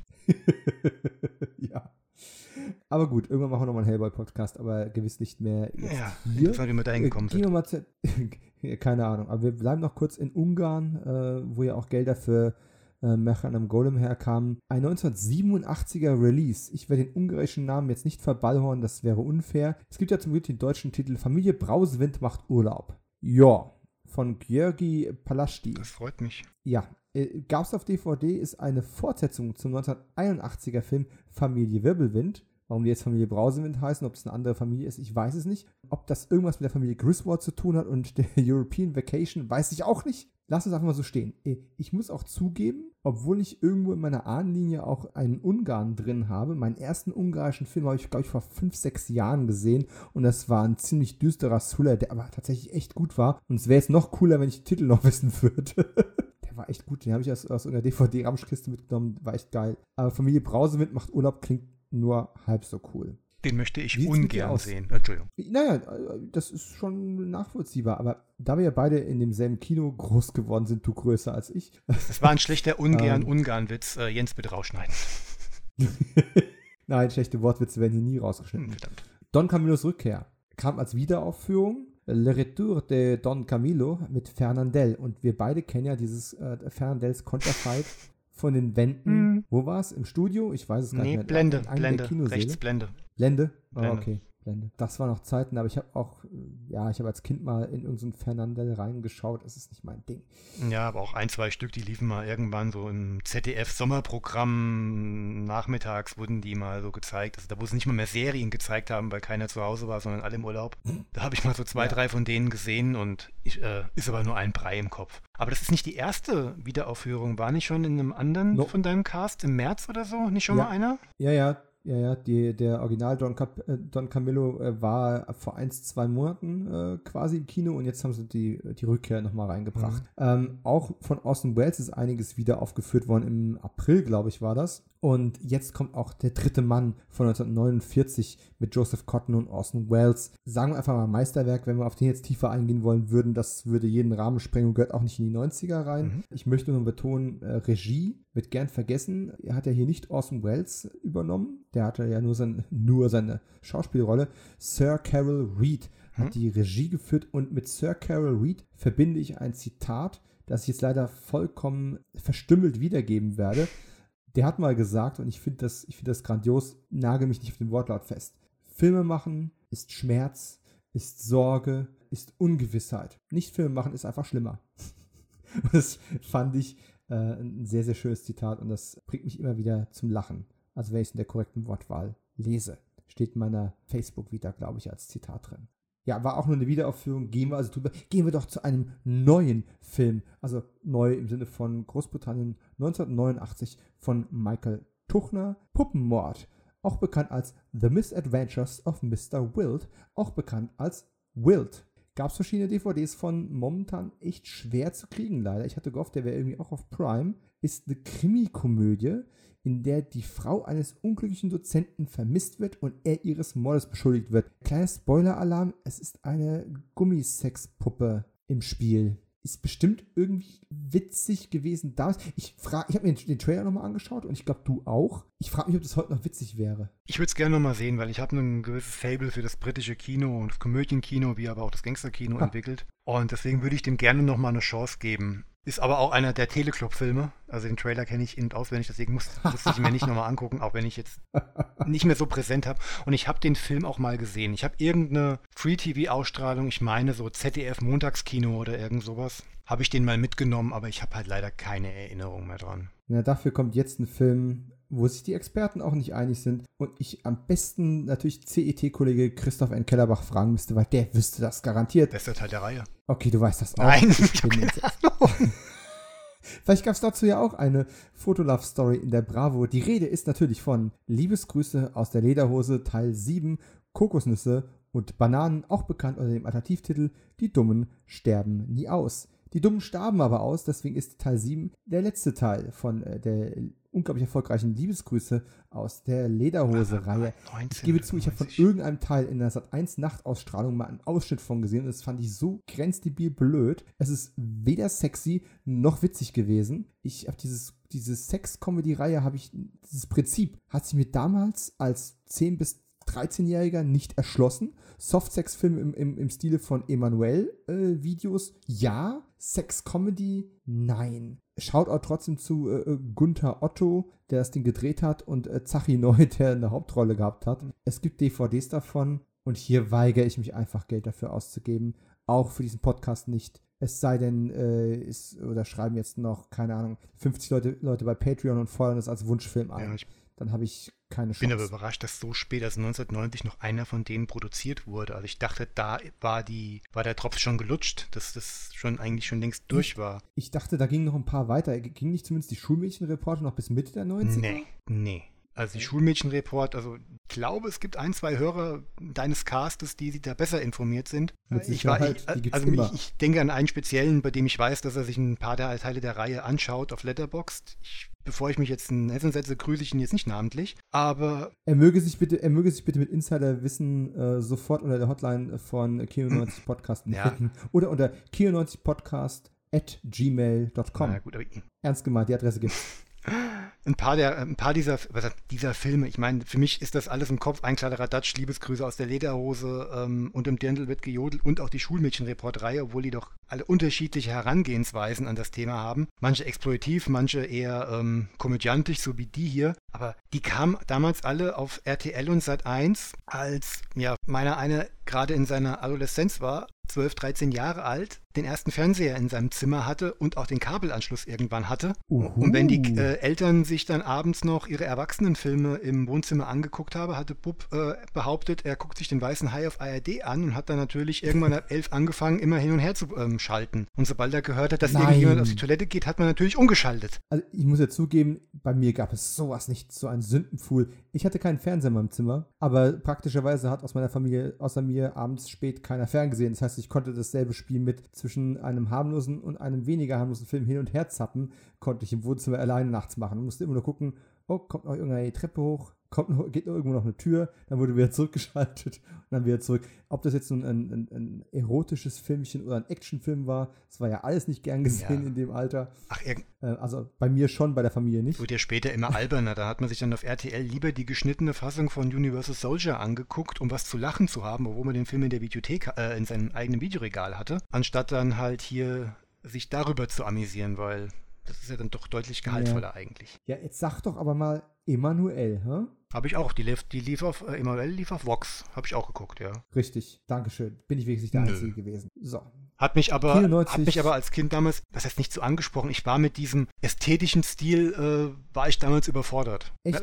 Also mich hat, mich hat dieses, diese ganze Weichzeichnernummer und dann hast du irgendwie fünf Minuten Montage von irgendwelchen Fotosafaris hm. und da, damit wir fünf Minuten lang hinter irgendeiner, hinter irgendeiner Zimmerpflanze da rumgemacht. Ich fand das irgendwie auf eine bizarre Weise faszinierend. Ich kann es aber auch nicht kognitiv erklären. Das ist irgendwas. Ich war dann irgendwann raus, als dann die David Hamilton-Filme, wie zum Beispiel Bilitis, Oh, die sind schlimm. Ja, die liefen aber mal bei RTL oh. äh, Sonntagnachmittags um 16 Uhr. Ach, Kein Scherz. Mm, nee, das, da, da haben sie es mit dem Weichzeichner echt übertrieben. Das war unerträglich, der Kram. Also, sorry, persönliche Meinung, das hm. kann jeder. Auch da, ähm, eure Geständnisse gerne an kino90podcast.gmail.com. Hey, ich habe mit meinen Eltern immer die Wicherts von nebenan angeguckt, da spielte Anja Schüte mit und da musste ich erleben, dass es sich zehn Jahre vorher also noch ein kleines Mädchen war, nackig gemacht hat. Das hat mein Weltbild damals erschüttert. Nein. Erschüttert, erschüttert, nicht erschüttert. Erschüttert. Ich habe die Tage einen total faszinierenden deutschen Exploitation-Film aus den 70ern gesehen. Ich wusste gar nicht, dass es sowas überhaupt gibt. ich bin total fasziniert von diesem Film. Nicht, weil er so herausragend gut ist, sondern weil er so, naja, faszinierend ist. Liegt er war aber auch Sascha Hehn in einer Nebenrolle dabei. Als 21-Jähriger hat er einen Kolonialpolizisten der Briten in Afrika gespielt. Als Assistent von Christopher Lee. Ist das geil. Sascha Hehn, der wandelte Wollpulli. Ja, und in, und, und in dem Kontext habe ich mitbekommen, dass der auch mal so Softsex-Filme hm, gemacht war hat. Beim, Wusste der ich war auch beim Schulmädchenreport dabei, wenn ich mich jetzt, hoffentlich bringe ich mit der Reihe jetzt nicht, nicht durcheinander. Aber ich, also bei einem. Also irgend so einer. Er und Heiner Lauterbach und so, die haben alle da angefangen. Unfassbar, unfassbar. Aber an der Stelle Shoutout zu Der flüsternde Tod, Whispering Death. Ist tatsächlich total faszinierender Film, passt nur nicht in diese Reihe rein, werde ich an anderer Stelle nochmal drüber referieren müssen. Entfernen wir uns vielleicht von der Sex-Comedy, zurück zu etwas. Aber Afrika bleibt. Ne? Der Film, mein Film, den ich gerade hatte, hat in Afrika gespielt, zur Zeit der kolonialen Besetzung durch die Briten. Und ähnlich sieht es hier jetzt ja, auch aus. okay, ich Land möchte noch erwähnen, dass Liebesgrüße aus der Lederhose Kokosnüsse und Bananen hieß. Habe ich doch erwähnt? Ja, Entschuldige, habe ich überhört.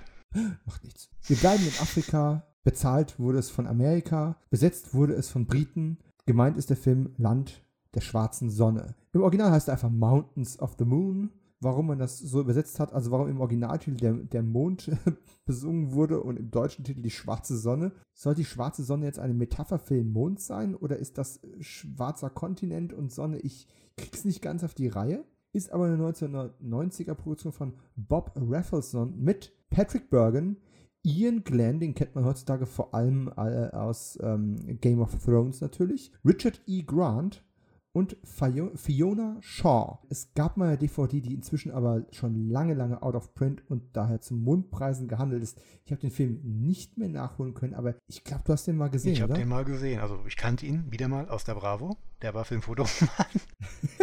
Deswegen wusste ich auch schon das Ende. Und ich habe den, nee, hab den dann noch irgendwann mal, hatten der Vater, der ja mein guter alter Herr Grüße, er hört sowieso nicht zu. Riesen Abenteuerfilm-Fan, also egal, sobald er irgendwas mit Schlapphutträgern oder sonst wie irgendwie auf dem amerikanischen Kontinent sieht, ist egal, ob das jetzt ähm, reine Unterhaltung ist, aller Indiana Jones oder eher wie hier Land der schwarzen Sonne, dann doch eher, ähm, ja, ernsthaftes Kolonialisierungsdrama, das wird alles geguckt. Und dann habe ich den mitgeguckt und ich war damals als Kind nicht so begeistert. Der war mir zu eckig, zu sperrig. Ja. Ich war auf kurzweilige Unterhaltung aus und die hat der Film nicht geboten. Das ist altmodisches Abenteuerkino, wahrscheinlich eher vergleichbar mit relat äh, relativ aktuell mit dem Charlie Hunnam-Film von vor zwei Jahren. Verlorene Stadt mhm. Sie oder so. Genauso hieß der. Ich denke, der schlägt eher in die Kerbe auch von allen Marketingmaterialien, die ich jetzt nochmal konsumiert habe, ist das halt mehr so ein historisches Drama, als dass es wirklich ein Abenteuerfilm im Sinne von Quartermain oder Indiana Jones oder irgend sowas ist. Ich meine, es spielt ja auch im, zur Zeit des viktorianischen Englands, genau. wo dann zwei Freunde nach Afrika reisen, um Abenteuer zu erleben. Lief im Kino leicht geschnitten, obwohl der Film dann später eine Freigabe ab 12 bekommen hat. Hm. Ähm, witzig finde ich nur, ich meine, ich habe tatsächlich Ian Glenn auch erst durch seine, ähm, seine Rolle als getreuer Folger der, ach, wie heißt es wieder? Wenn du auf Game of Thrones hinaus willst, muss ich mich outen. Ich habe Game of Thrones noch nicht gesehen. Ja, macht nichts. Äh, ich muss nur, ich muss nur gerade den Namen wieder haben. Ähm, so, Ian Glenn ist mir tatsächlich erst richtig bekannt geworden, wirklich durch Game of Thrones, wo er den getreuen Ritter an der Seite der Mutter der Drachen gespielt hat. Und der hat halt schon ein richtig schönes Charaktergesicht. Und wenn man sich jetzt diese, die Materialien von vor 30 mhm. Jahren anschaut, logischerweise sieht der aus wie mit so einem Photoshop auf glatt gebügelt und babyfacig geht der gar nicht. Patrick Bergen damals ja noch so der aufsteigende Star aus Irland, Ja. hat schon seinen Schnorrer getragen, den, den er in fast allen Filmen der frühen 90er äh, zur Schau getragen hat, inklusive seinem wahrscheinlich nächstes Jahr irgendwann hier besprochenen Robin Hood Abenteuer Ein Leben Richard Löwenherz, auch bekannt als der Film, den keiner gesehen hat, weil Kevin Costner besser war. Mm, Ob er besser war, stelle ich jetzt mal äh, zur, zur. Frage. Unterhaltsamer war und einfach äh, vom Timing her deutlich besser platziert war, weil Kostner war der größte, war der größte Held zu der Zeit nach der mit dem Wolf tanzt. Der konnte ja alles anfassen, es wurde zu Gold. Und dann konnte so ein kleiner Abenteuerfilm von John Irving mit Patrick Burgeon, Uma Thurman und Jürgen Mhm. Prochnow nicht wirklich begeistern. Ja, das war auch interessant. Jürgen Prochnow, ah. Aber interessant, ja. ja aber das Bergen habe ich mich hier letzt öfter schon mal gefragt. Was ist eigentlich aus dem geworden? Hier noch als Star, Robin Hood als Star. Danach kam noch als böser Widerling in Der Feind in meinem Bett. Hat er Julia Roberts Mhm. verprügeln dürfen. Ja, und dann ist er schon zum Nebendarsteller in Großproduktionen degradiert worden. Ja. Stunde der Patrioten fällt mir da gerade ein. Wobei es noch ein großer Studiofilm halt gewesen ist, aber der ist dann tatsächlich relativ schnell auf Charakterdarsteller umgemünzt worden. Ich habe tatsächlich vor kurzem erst ein neues Booklet geschrieben für seinen Auftritt als Bram Stokers Dracula in einer europäischen Miniserie, kommt demnächst bei äh, Fernsehjuwelen raus. Und der ist von 2002, ist als Miniserie gedreht worden, auch als Film zusammengeschnitten worden. Und in dem Rahmen bin ich nochmal ausführlich auf den Aufstieg und den harten Sturz von Patrick Bergen eingegangen. Der ist ja bis heute immer noch gut im Geschäft, aber der ist halt tatsächlich so komplett in der zweiten Liga von Charakterdarstellungen verschwunden. Dem haben doch einige ähm, Flops in Folge hart gescheitert, die selten an seinem, an seinem Schauspiel irgendwie gescheitert sind, aber halt an anderen Umständen. Siehe eben das berühmte ähm, Robin Hood-Beispiel. Ja, was noch heftiger ist, Ähm. eigentlich, na, nachdem er sich den Schnorres abgeschnitten hat, hatte der Mann plötzlich keinen Wiedererkennungswert. Das, ist, jetzt- das ist jetzt ziemlich böse, aber nachdem das Ding au- aus seinem Gesicht verschwunden war, ist er auch in, seinen, in den Filmen, den er aufgetreten ist, so ein bisschen auch, er konnte machen, was er wollte, einfach im Hintergrund verschwunden. Er war plötzlich nicht mehr so Aber- Aber markant. ganz ehrlich, Schnurrbart war ja wirklich für lange, lange Zeit sehr verpönt. In den 80ern hatte jeder Fukuhila und Schnurrbart. Dann ist der verschwunden. Aber so gewisse Typen, wie so ein Tom Selleck oder auch ein Patrick Bergen, die gehen halt ohne den Schnorrer einfach Richtig. nicht. Die haben das so als Teil ihrer Marke etabliert, dass es nicht eben so ist wie Charlize Theron, die sich halt mal die Haare schwarz färbt oder kurz schneidet und trotzdem noch Charlize Theron ist. Patrick Bergen ist halt nicht Charlize Theron. Sehen sie auch nicht sehr ähnlich. Aber du weißt, was ich meine. ja, ja, ich weiß genau, was du meinst. So, äh, wir kommen auf die Zielgerade. Spur der Steine ist ein DDR-Film äh, von 1966, also ein in der DDR gestarteter DEFA-Film ist die korrektere Bezeichnung, über Bauarbeiter auf einer Großbaustelle und nach der, oder im, im Rahmen der sukzessiven Abarbeitung von DEFA-Produktionen im gesamtdeutschen Kino ist dann eben auch diese Produktion von Frank Bayer, ja, mit keine Ahnung, 30 Jahren, äh, 25 Jahren Verspätung im, äh, im Kino gestartet. Mit Manfred Krug in einer der Hauptrollen. Gibt es eine Menge DVDs von. Ich habe ihn nicht gesehen. Ist auch nicht so ganz. Achtung, meine Baustelle. es, ist, es wird langsam spät, aber es, die, die, die Witze nur flacher. Springen wir doch schnell zu unserem vorletzten Film des Tages, bevor wir noch einen haben, wo wir zumindest mal zwei Minuten länger drüber reden müssen. Entschuldigung, Hey, ich schock dich doch damit um nicht. Gottes Willen. Zwinker, Zwinker. Torrents of Spring ist eine französisch-großbritische, italienische Co-Produktion von 1989 von Jerzy Skolimowski. Heißt im Deutschen, wenn die Masken fallen. Und die Besetzung ist einfach früh 90er geil galore. Timothy Hutton, Nastasia Kinski, Valeria Golino, William Forsythe und noch Tonnen mehr. Und der ist nie auf irgendwas hier erschienen. Und das verstehe ich nicht. Der spielt 1840, ist also Historiendrama, spielt, glaube ich, zum Großteil in Russland. Die Valeria Golino, kurz vor, äh, also schon kurz nach Rainman, wo sie aufgefallen ist, positiv. Und noch kurz bevor sie mit Hotshots richtig hot geworden ist für eine kurze Zeit. Timothy Hutton war schon seit 1980 ja Oscar-Gewinner für ähm, Ordinary People. Die Kinski hatte schon Tests hinter sich, Katzenmenschen, unter anderem übrigens äh, inoffiziell im, inspiriert von einer Kurzgeschichte von Ambrose Bierce. Mhm. Sind kein Menschen, musste ich aber reinbringen, weil ich Ambrose Bierce total spannend finde. Hat Paris, Texas schon gemacht, war schon in Harem zu sehen. Also die waren alle hot, hot, hot, hot, hot. Und trotzdem gibt es den Film irgendwie auf nix, nix, nix, nix, nix. Woran liegt das? Und kennst du den? Woran das liegt, keine So, Ahnung. die ich Masken sind nicht. gefallen.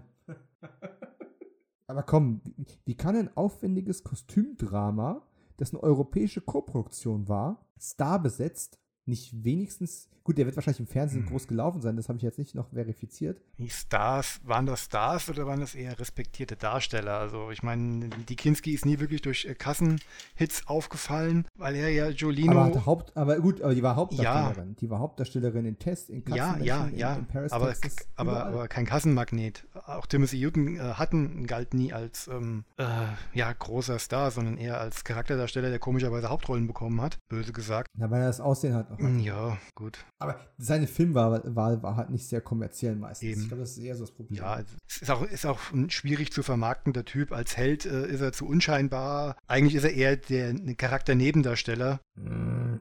Von, von Okay, der auf. Optik her. Lieblings-Timothy Hutton-Film. Oh Gott, kann ich auf. Boah. Ich leg einen vor, dann kannst du drüber Ja, du kommst nachdenken. wahrscheinlich jetzt mit äh, Dark Half, oder? Ah, ah. Ah, es wäre eine gute Wahl, wäre auch nur meine Nummer zwei, weil ich den, ähm, ich meine, ich, ich liebe George äh, Romero, aber äh, neben meiner wäre Beautiful Girls von Jonathan Hm. Demme. Ganz fantastischer, berührender Film. Nicht gesehen. Witzig, romantisch, lebensklug. Ich glaube, ich glaube dir, dass der mir sehr gut gefallen Zauberhaft. würde, aber ich glaube auch, ne, das ist genau die Art von Film, auf die ich manchmal richtig Lust habe. Aber damals hat er mich interessiert und dann ist er irgendwie aus der Wahrnehmung verschwunden, weil er auch nicht mehr so präsent ist einfach. Wo du, wo du ihn jetzt erwähnst, kriege ich richtig Lust drauf, mich auf die Suche nach dem zu machen. Der erschien, äh, ich habe den auch lange gesucht, ich hatte den nur auf einer VHS-Kassette aufgenommen aus dem Fernsehen, ne? Und dann ging der VHS-Player irgendwann nicht mehr und dann kam er jetzt vor gar nicht allzu langer Zeit auf Blu-ray raus. Die kommt zwar total Vanilla daher, da ist nichts mit dabei, aber da ist auch wirklich der Film das Geschenk und das sage ich jetzt aus voller Überzeugung. Ich finde den ungeschlagen gut. Damals habe ich mich mit anderen, als, als der rauskam, natürlich mit anderen Figuren identifiziert. Heute könnte man schon wieder sagen, oh, ist er auch politisch korrekt genug, äh, wenn die, ach, wie heißt sie? Die Prinzessin aus den Star Wars Prequels. Natalie Portman. Natalie Portman, die junge, bezaubernde Natalie Portman, damals ja quasi noch eine Kinderdarstellerin und sie sich dann in Timothy Hutton verknallt, der halt schon ein gestandener Mann war, der es irgendwie alles abwehren und sie auf ihr Leben vorbereiten möchte und sowas. Und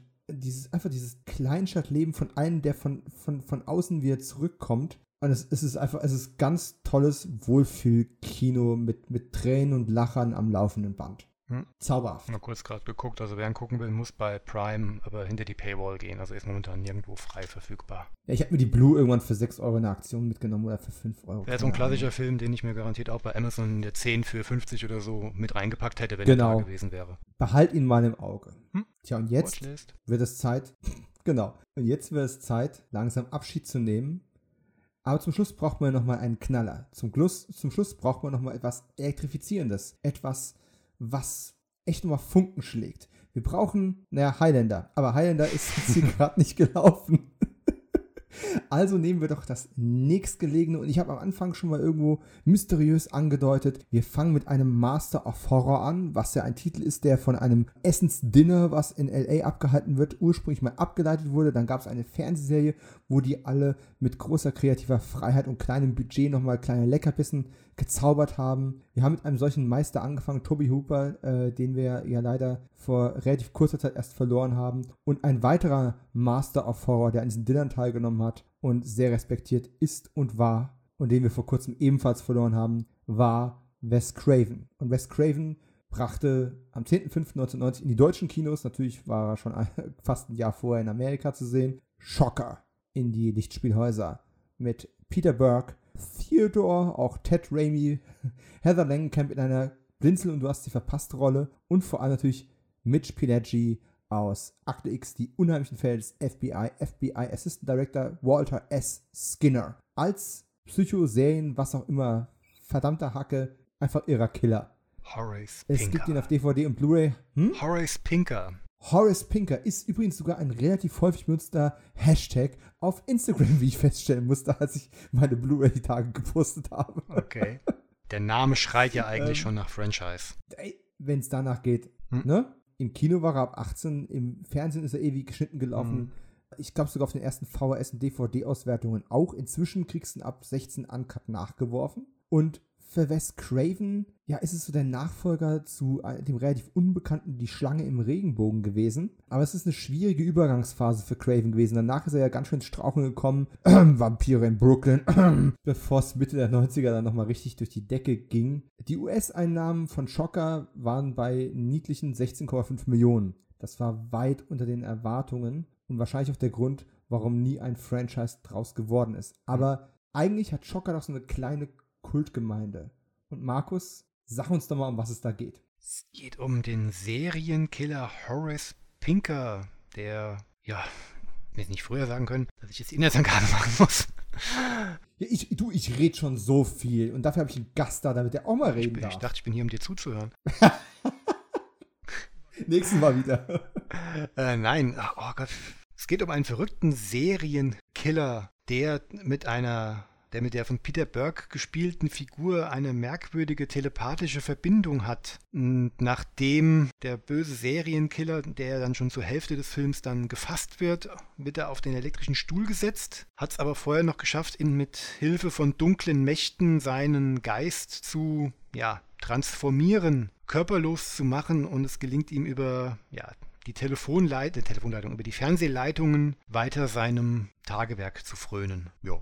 Mhm. Ja, das kann man so sagen. Und vor allem das Geile ist ja, der ist Fernsehtechniker. Und Wes Craven ist ja bekannt dafür, der hat immer viel auf der Oberfläche, was man gut auf ein Poster packen kann. Vor allem hat er aber auch immer noch eine psychologische Ebene unten drunter. Die ist manchmal ein bisschen offensichtlicher, ähm, wie in der Nightmare on Elm Street-Reihe, wo natürlich diese Traumwelt und Traumlogik sehr offensichtlich ist. Das ist ja Teil des Konzepts. Später in Scream war es die Metaebene, die von äh, Kevin Williamson, dem Drehbuchautor, mit eingebracht worden ist. In Schocker ist es natürlich auch eine gewisse Art von Reflexion auf das Thema Gewalt in Filmen, Wechselwirkungen davon, mhm. die da so ein bisschen im Subtext mitgehen, wobei es natürlich doch so wirkt, und vielleicht ist das ein kleines Problem bei dem Film. Es ist ein ganzes Sammelsurium von Sachen früherer Craven-Filme hier schon mit drin. Es ist ein bisschen Freddy Krueger mit drin. Dieser übernatürliche Serienkiller, der über seinen Tod hinaus äh, die Opfer noch ein bisschen quält, erinnert sehr an Fred Krueger. Ähm, das ist, ein, ja, wir haben. Das ist ein Brückenfilm. Hm? Das ist ein absoluter Brückenfilm, wenn man die Karriere heute so betrachtet. Rückblickend auf jeden Fall. Ich glaube, damals konnte er es nicht hm. sehen, aber ja, in der Retrospektive auf jeden Fall. Ich habe gerade schon angesprochen, die Schlange im Regenbogen, was ja im Grunde eine Art Zombie-Film ist, äh, vor allem aber ein Voodoo-Film. Und wie du gerade schon gesagt hast, der beschwört ja in seiner Gefängniszelle, wenn er auf die Hinrichtung wartet, beschwört er quasi per Voodoo, auch wenn es nicht explizit so genannt wird, beschwört er dunkle Mächte, die ihn dann, ja, Heavy Metal-mäßig zum, zum Elektrokiller dann machen, mhm. ne? Und, und noch zum, zum Körperbesetzer. Und das ist ja das. Äh, Wes Craven hat irgendwann mal gesagt, er ist sehr inspiriert gewesen von dem Film äh, The Hidden, Jack Shoulders The Hidden, in dem die damals noch sehr, sehr junge Claudia Christian eine ihrer, ihre, oder ihre erste Hauptrolle sogar hatte, als Stripperin, sehr leicht bekleidet. Also für alle Babylon 5-Fans, die The Hidden noch nicht gesehen haben, sucht den mal. Toller Film. Oh, also wenn ihr keinen Bock auf... Ne? Gibt es auch keine gescheite Blu-ray von? Warum eigentlich? Keine Ahnung. Den fand ich damals auch schon geil. Ich bin ja nicht so der Horrormensch, aber der funktioniert ja auch als reinrassiger Actionfilm von vorne bis hinten. Ja, das super, ist ein super ne? geiles Teil. Und ich habe ich hab neulich mal äh, Claudia Christian äh, in einem Christensen, uh, äh, in einem Podcast gehört, wo sie ein bisschen auch darüber referiert hat, und dann auch gesagt hat, so war schon geil, mit Stripperinnen das zu üben und gleichzeitig dann eben auch Waffengebrauch zu lernen und alles. Und äh, Wes Craven hat ja eben auch gefallen, aber bei Wes Craven geht eben nichts ohne Metaebenen, also auch bevor es eine, bevor es eine Meta-Meta-Ebene wie im Sinne von Scream eben gegeben hat. Sorry, wenn ich zurückspringe, aber The Hidden hat auch eine schöne Metaebene. Ich meine, das ist ja Konsumkritik, Kapitalismuskritik vom Feinsten. Hey, wie, wie They Live hat ein Stück ja, weit. Genau, ne? das ist dieselbe Blutgruppe. Ähm, wo sich übrigens die, der, der Kreis auch ein bisschen schließt, weil eine der wichtigen kreativen Kräfte hinter ähm, Shocker und auch hinter ähm, John Carpenters Sie leben war ein Mann namens Shep Gordon. Shep Gordon hat eigentlich Musiker gemanagt und hat ein, ein, ein, ein Musiker-Management-Label gegründet ähm, namens Alive und dieses Alive hat er dann noch einen eigenen Zweig aufgemacht, der Filme produzieren sollte. Und deswegen habe ich vorhin gesagt, das, das, das wird uns schematisch nochmal wiedersehen, denn die haben sehr respektierte ähm, Filme produziert, die Oscars gewonnen haben, die für Oscars nominiert waren, die aber einfach kein kommerzielles Geld abgeworfen haben. Und dann ist er hergegangen, hat sich Leute wie John Carpenter und Wes Craven geschnappt und hat gesagt, passt auf, Freunde, ich gebe euch völlige kreative Freiheit ich rede euch nirgends rein. Ihr könnt Stories nehmen, was immer ihr machen wollt. Bleibt innerhalb von eurem Budget und schreibt euren Namen über den Titel drüber. Sagt John Carp natürlich, pff, mach ich sowieso die ganze Zeit. Danke für die Erlaubnis. Und, und, Wes Craven so, pff, ja, wenn das alles ist und ich kann dafür machen, was ich will, okay. Und dann haben diese Horrorfilme, äh, sie haben, glaube ich, unter äh, Live-Films insgesamt vier Stück produziert alle mit sehr äh, markanten und starken Soundtracks. Da kommen wir gleich nochmal drauf. Keiner so stark und ausgeprägt wie jetzt hier im Fall von Schocker. Und diese Horrorfilme haben quasi dieses Label am Leben erhalten, während die ganz viele anspruchsvolle Filme nebenher gemacht haben. Also die Horrorfilme waren ja auch anspruchsvoll in einem gewissen Rahmen. Es waren richtige Auteurfilme im Endeffekt von den Horrormachern, aber die haben halt als einzige Geld abgeworfen, die anderen eben nicht. Und diese Blase ist halt für Shep Gordon dann irgendwann auch geplatzt, was echt schade ist.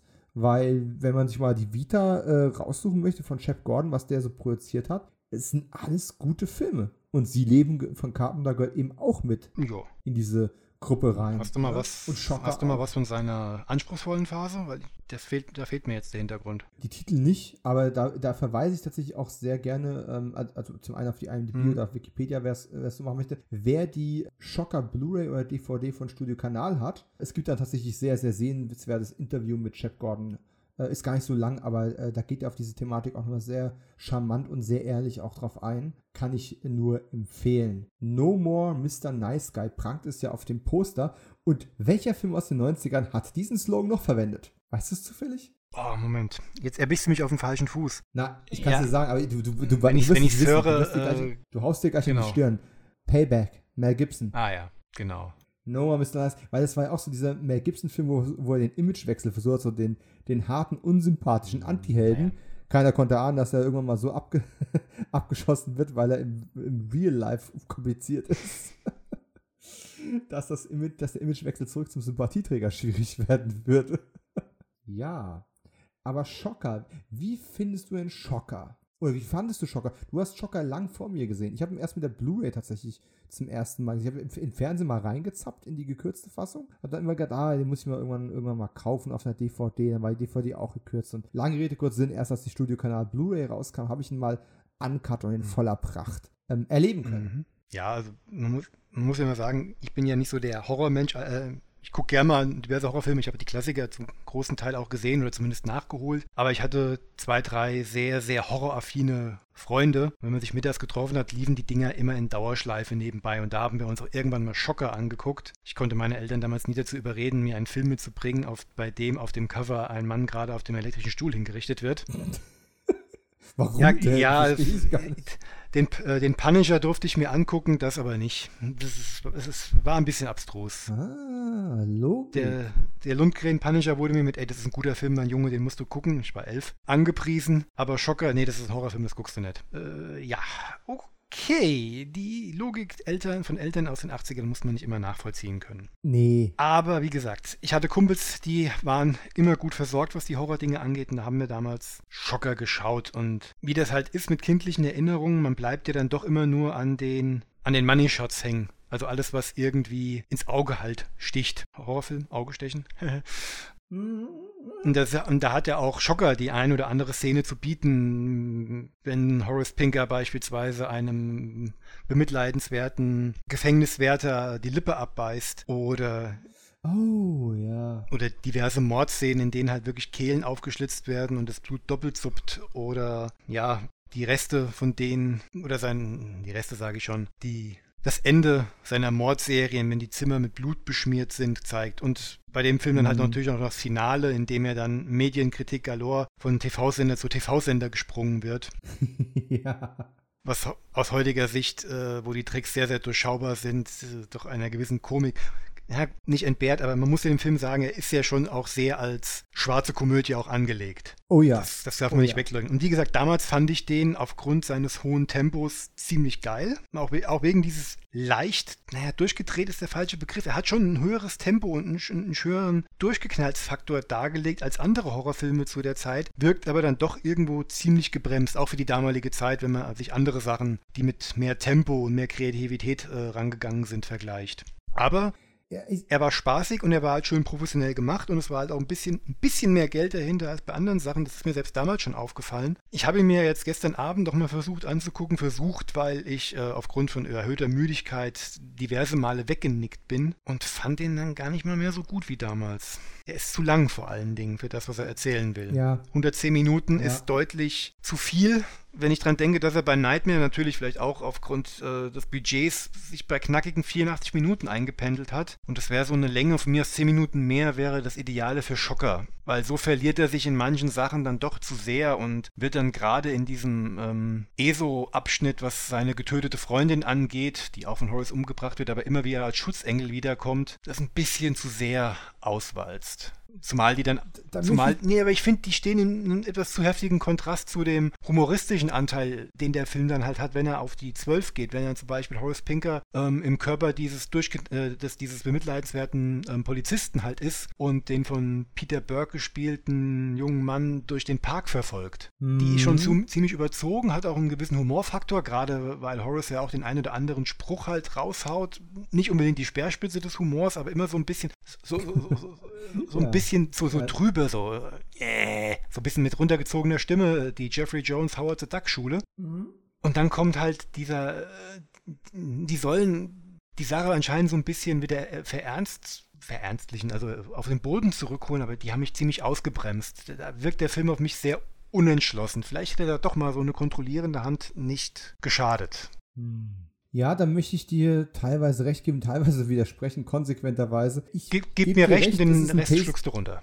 Ja, das wird nicht funktionieren. Äh, aber ein Pacing-Problem hat er auf jeden Fall. Der Film ist definitiv zu lang. Jetzt können wir nur darüber diskutieren, was man am besten rausnimmt oder auf was man am ehesten verzichten könnte. Gerade auf einer visuellen Ebene, auf einer narrativen Ebene gebe ich dir vollkommen recht. Auf einer visuellen Ebene ist gerade der Moment, wenn äh, die blutüberströmte, ähm, wie heißt sie, Cammy Cooper heißt die Schauspielerin, äh, wenn die aus dieser, aus dieser Dusche da raussteigt, das sind einfach wunderschöne Szenen, also so vom, vom, vom visuellen Element ja. her. Und die möchte ich nicht missen. Was mein Hauptproblem damit ist, ist das, was du vorhin. Ich wünschte sie mir in einem anderen Film, weil ich gebe dir voll und ganz recht, die sind schön ausgeleuchtet, gerade so kurz vor dem Finale. Die Szene im Wasser, glaube ich, war das, wo sie neben mhm. ihm auftaucht. Und ich dachte mir, ach, ist, ja, ging mir ähnlich sofern ich es nicht verschlafen habe, ein bisschen gestern. Ach, ist das schön in einem anderen Film. Mein Problem ist eher ein anderes. Für mich wird zu viel Zeit auf die Origin Story ver, äh, verbraten. Es dauert halt doch quasi einen ganzen, ganzen Akt, äh, dieses, diese Jagd nach dem menschlichen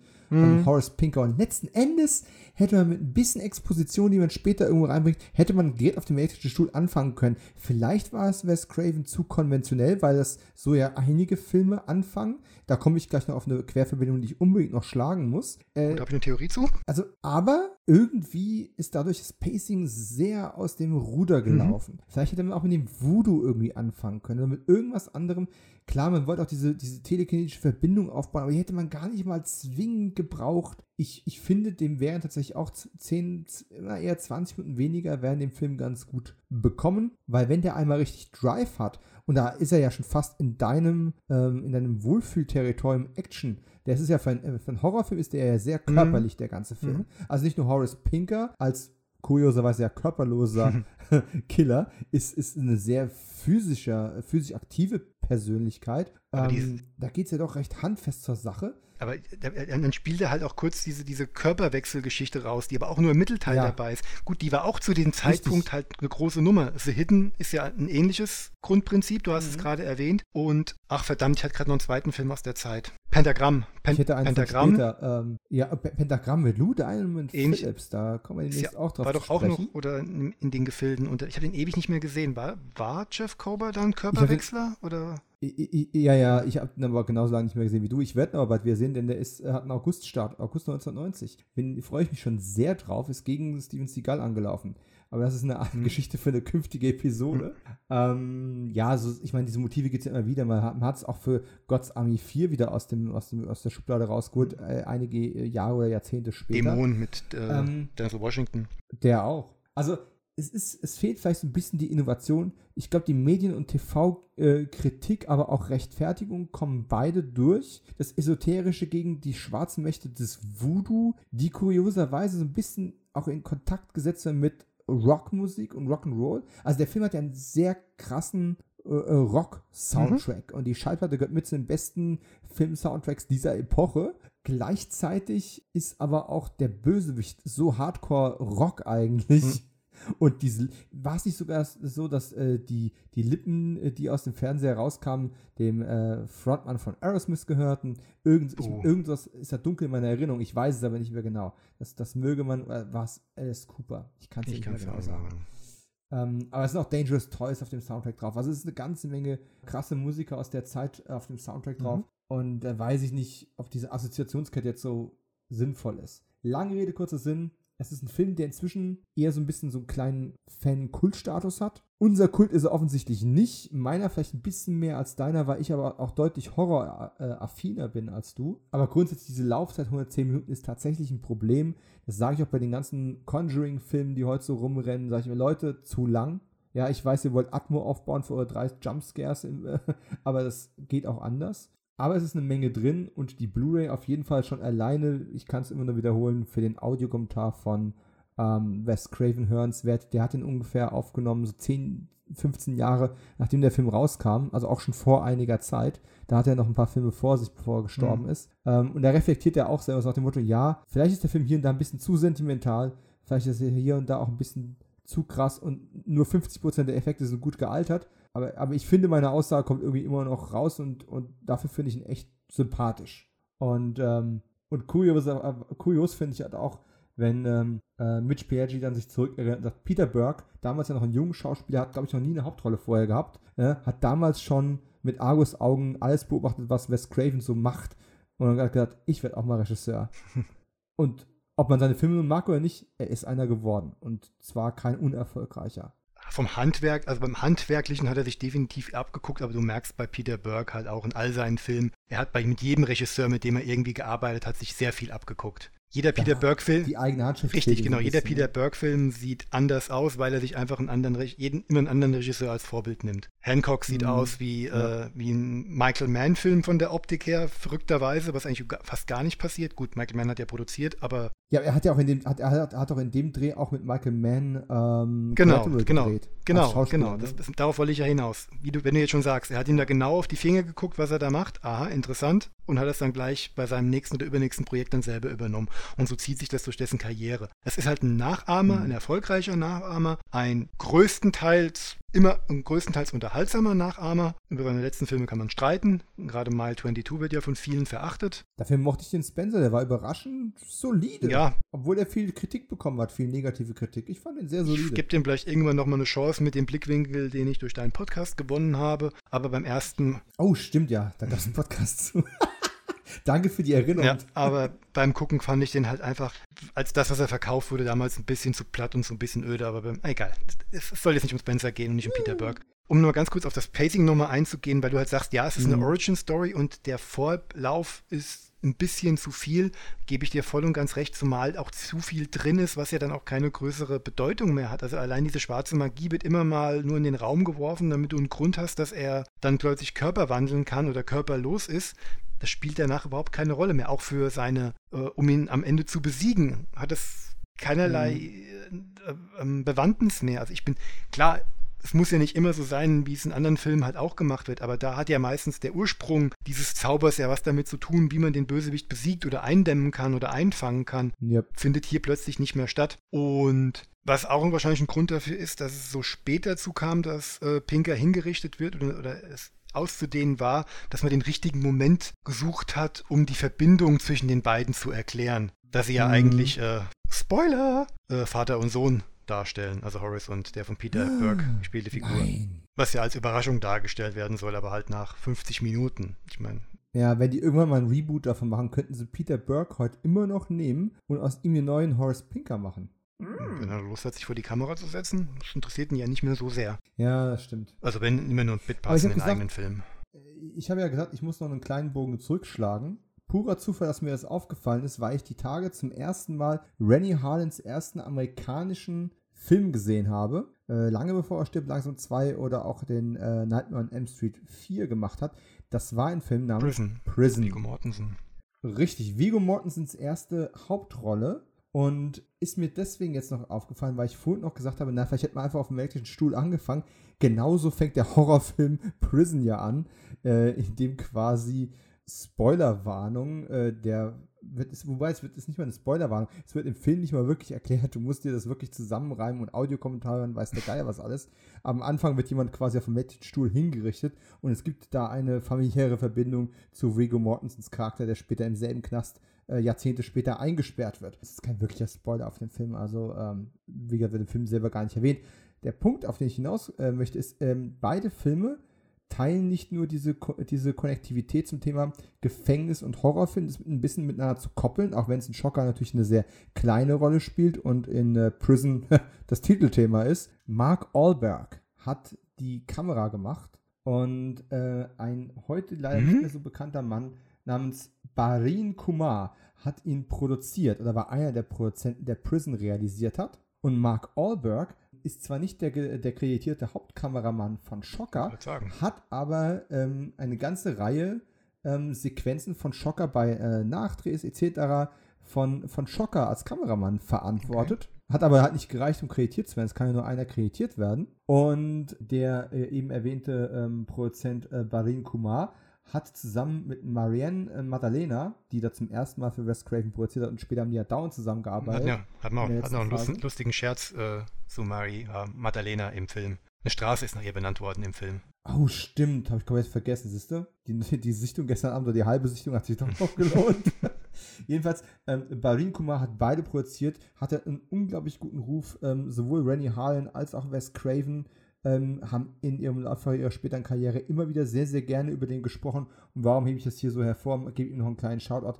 Der ist kurz darauf sehr, sehr jung gestorben. Vollkommen überraschend, als seine Karriere so richtig gut angelaufen war und er ein paar richtig gute oder zumindest sehr solide Horrorfilme produziert hatte. Und äh, ja, da war die Karriere viel zu früh hm. vorbei. Besser ging es Toby Hooper und Wes Craven. Die haben ja noch einige Filme danach gemacht über deren Qualitäten, naja, die laufen sehr, sehr unterschiedlich. Wes Craven hat noch ein schönes Hoch vor sich in den 90ern. Toby Hooper, hm, ja, kam nie wieder. Ja. Reden wir, na, reden wir ein andermal drüber. Ja, jetzt ist es, jetzt habe ich einen Actionfilm-Experten zu Gast gehabt und wir haben vornehmlich über Horrorfilme gesprochen. Passiert. Aber jetzt ist der zweiteilige erste Teil von Mai 1990 durch. Mir bleibt nur den folgenden Personen zu danken. Markus, ich danke dir wie immer sehr, sehr herzlich, dass du kurzfristig eingesprungen bist. Das müssen wir auch nochmal betonen. Du bist sehr kurzfristig hier eingesprungen, hm. damit ich das nicht alleine bestreiten muss. Äh, sehr lieb von dir. Gerne. Und dafür bist du ja quasi jetzt der offizielle, momentan amtierende und ungeschlagene Kio 90 Podcast Gast-Champion. Und die einzigen Champions, die noch größer sind, sind alle meine wunderbaren Zuhörer, die so lange durchgehalten haben und die ich hoffentlich sehr bald in der nächsten Folge wieder begrüßen darf. Ich werde versuchen, weil ich bin sehr bemüht, das Pacing hier auch zu erhöhen, die Podcasts in schnellerer Schlagzahl kommen lassen. Als ich mit Q90 angefangen habe, war die Idee, mal einen Monatspodcast zu machen, mit allen Starts auf einen Schlag. Inzwischen durch die ganzen Specials und jetzt auch das Zerlegen in zwei Teile ist das inzwischen alles hinfällig geworden. Mir ist nur wichtig, ihr bekommt regelmäßig neuen Content. Und das machen wir jetzt erst recht im Sommerloch. Pfeif auf die Temperaturen, pfeif auf Corona. Five of Isolation Podcast muss fließen. Das Spice muss fließen. Aber das ist, äh, ist der eigentlich verschoben worden, Dune? Das muss ich jetzt immer nee, nachschlagen. aktuell ist er noch einer von denen, die ihren nicht? Termin noch halten. Äh, wenn sie auch nicht schaffen. Es sei denn, na, wird von Tenet abhängen. Aber das ist ein Thema für eine andere Zeit. Ich möchte noch gerne verweisen auf die Kollegen vom Cine Entertainment Talk Podcast, mit denen ich ein äh, sehr, sehr ausführliches Wes Craven äh, Special, ein zweiteiliges Wes, Wes Craven Special damals rausgebracht habe, als er verstorben ist. Schaut doch in den Backkatalog gerne von dem mal rein, falls ihr diese Folgen noch nicht gehört habt. Da gibt es auch mehr zu Schocker und dem ganzen Rest aus dem äh, Wes Craven Haushalt. Ansonsten, wie immer, äh, besucht mich auch gerne auf Patreon. Da gibt es Cookies. Nein, da gibt es noch mehr Content, da gibt es Previews, da gibt es mehr Bonus-Episoden über Fernsehereignisse und Musik und Sachen, die hier einfach irgendwie nicht reinpassen und trotzdem in den 90er zusammenhängen und hoffentlich unterhaltsam sind. Und ansonsten, danke fürs Zuhören. Bis zum nächsten Mal. Liebe euch. Ciao. Macht's gut.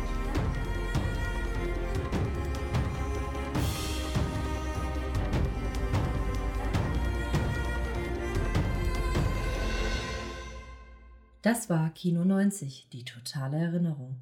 Moderiert und produziert von Dominik Stark, Tonmischung und Schnitt von Jens Nier, Musik von Marvin Hartmann, Designs und Grafik von Tobias Spüro und Sam Freisler.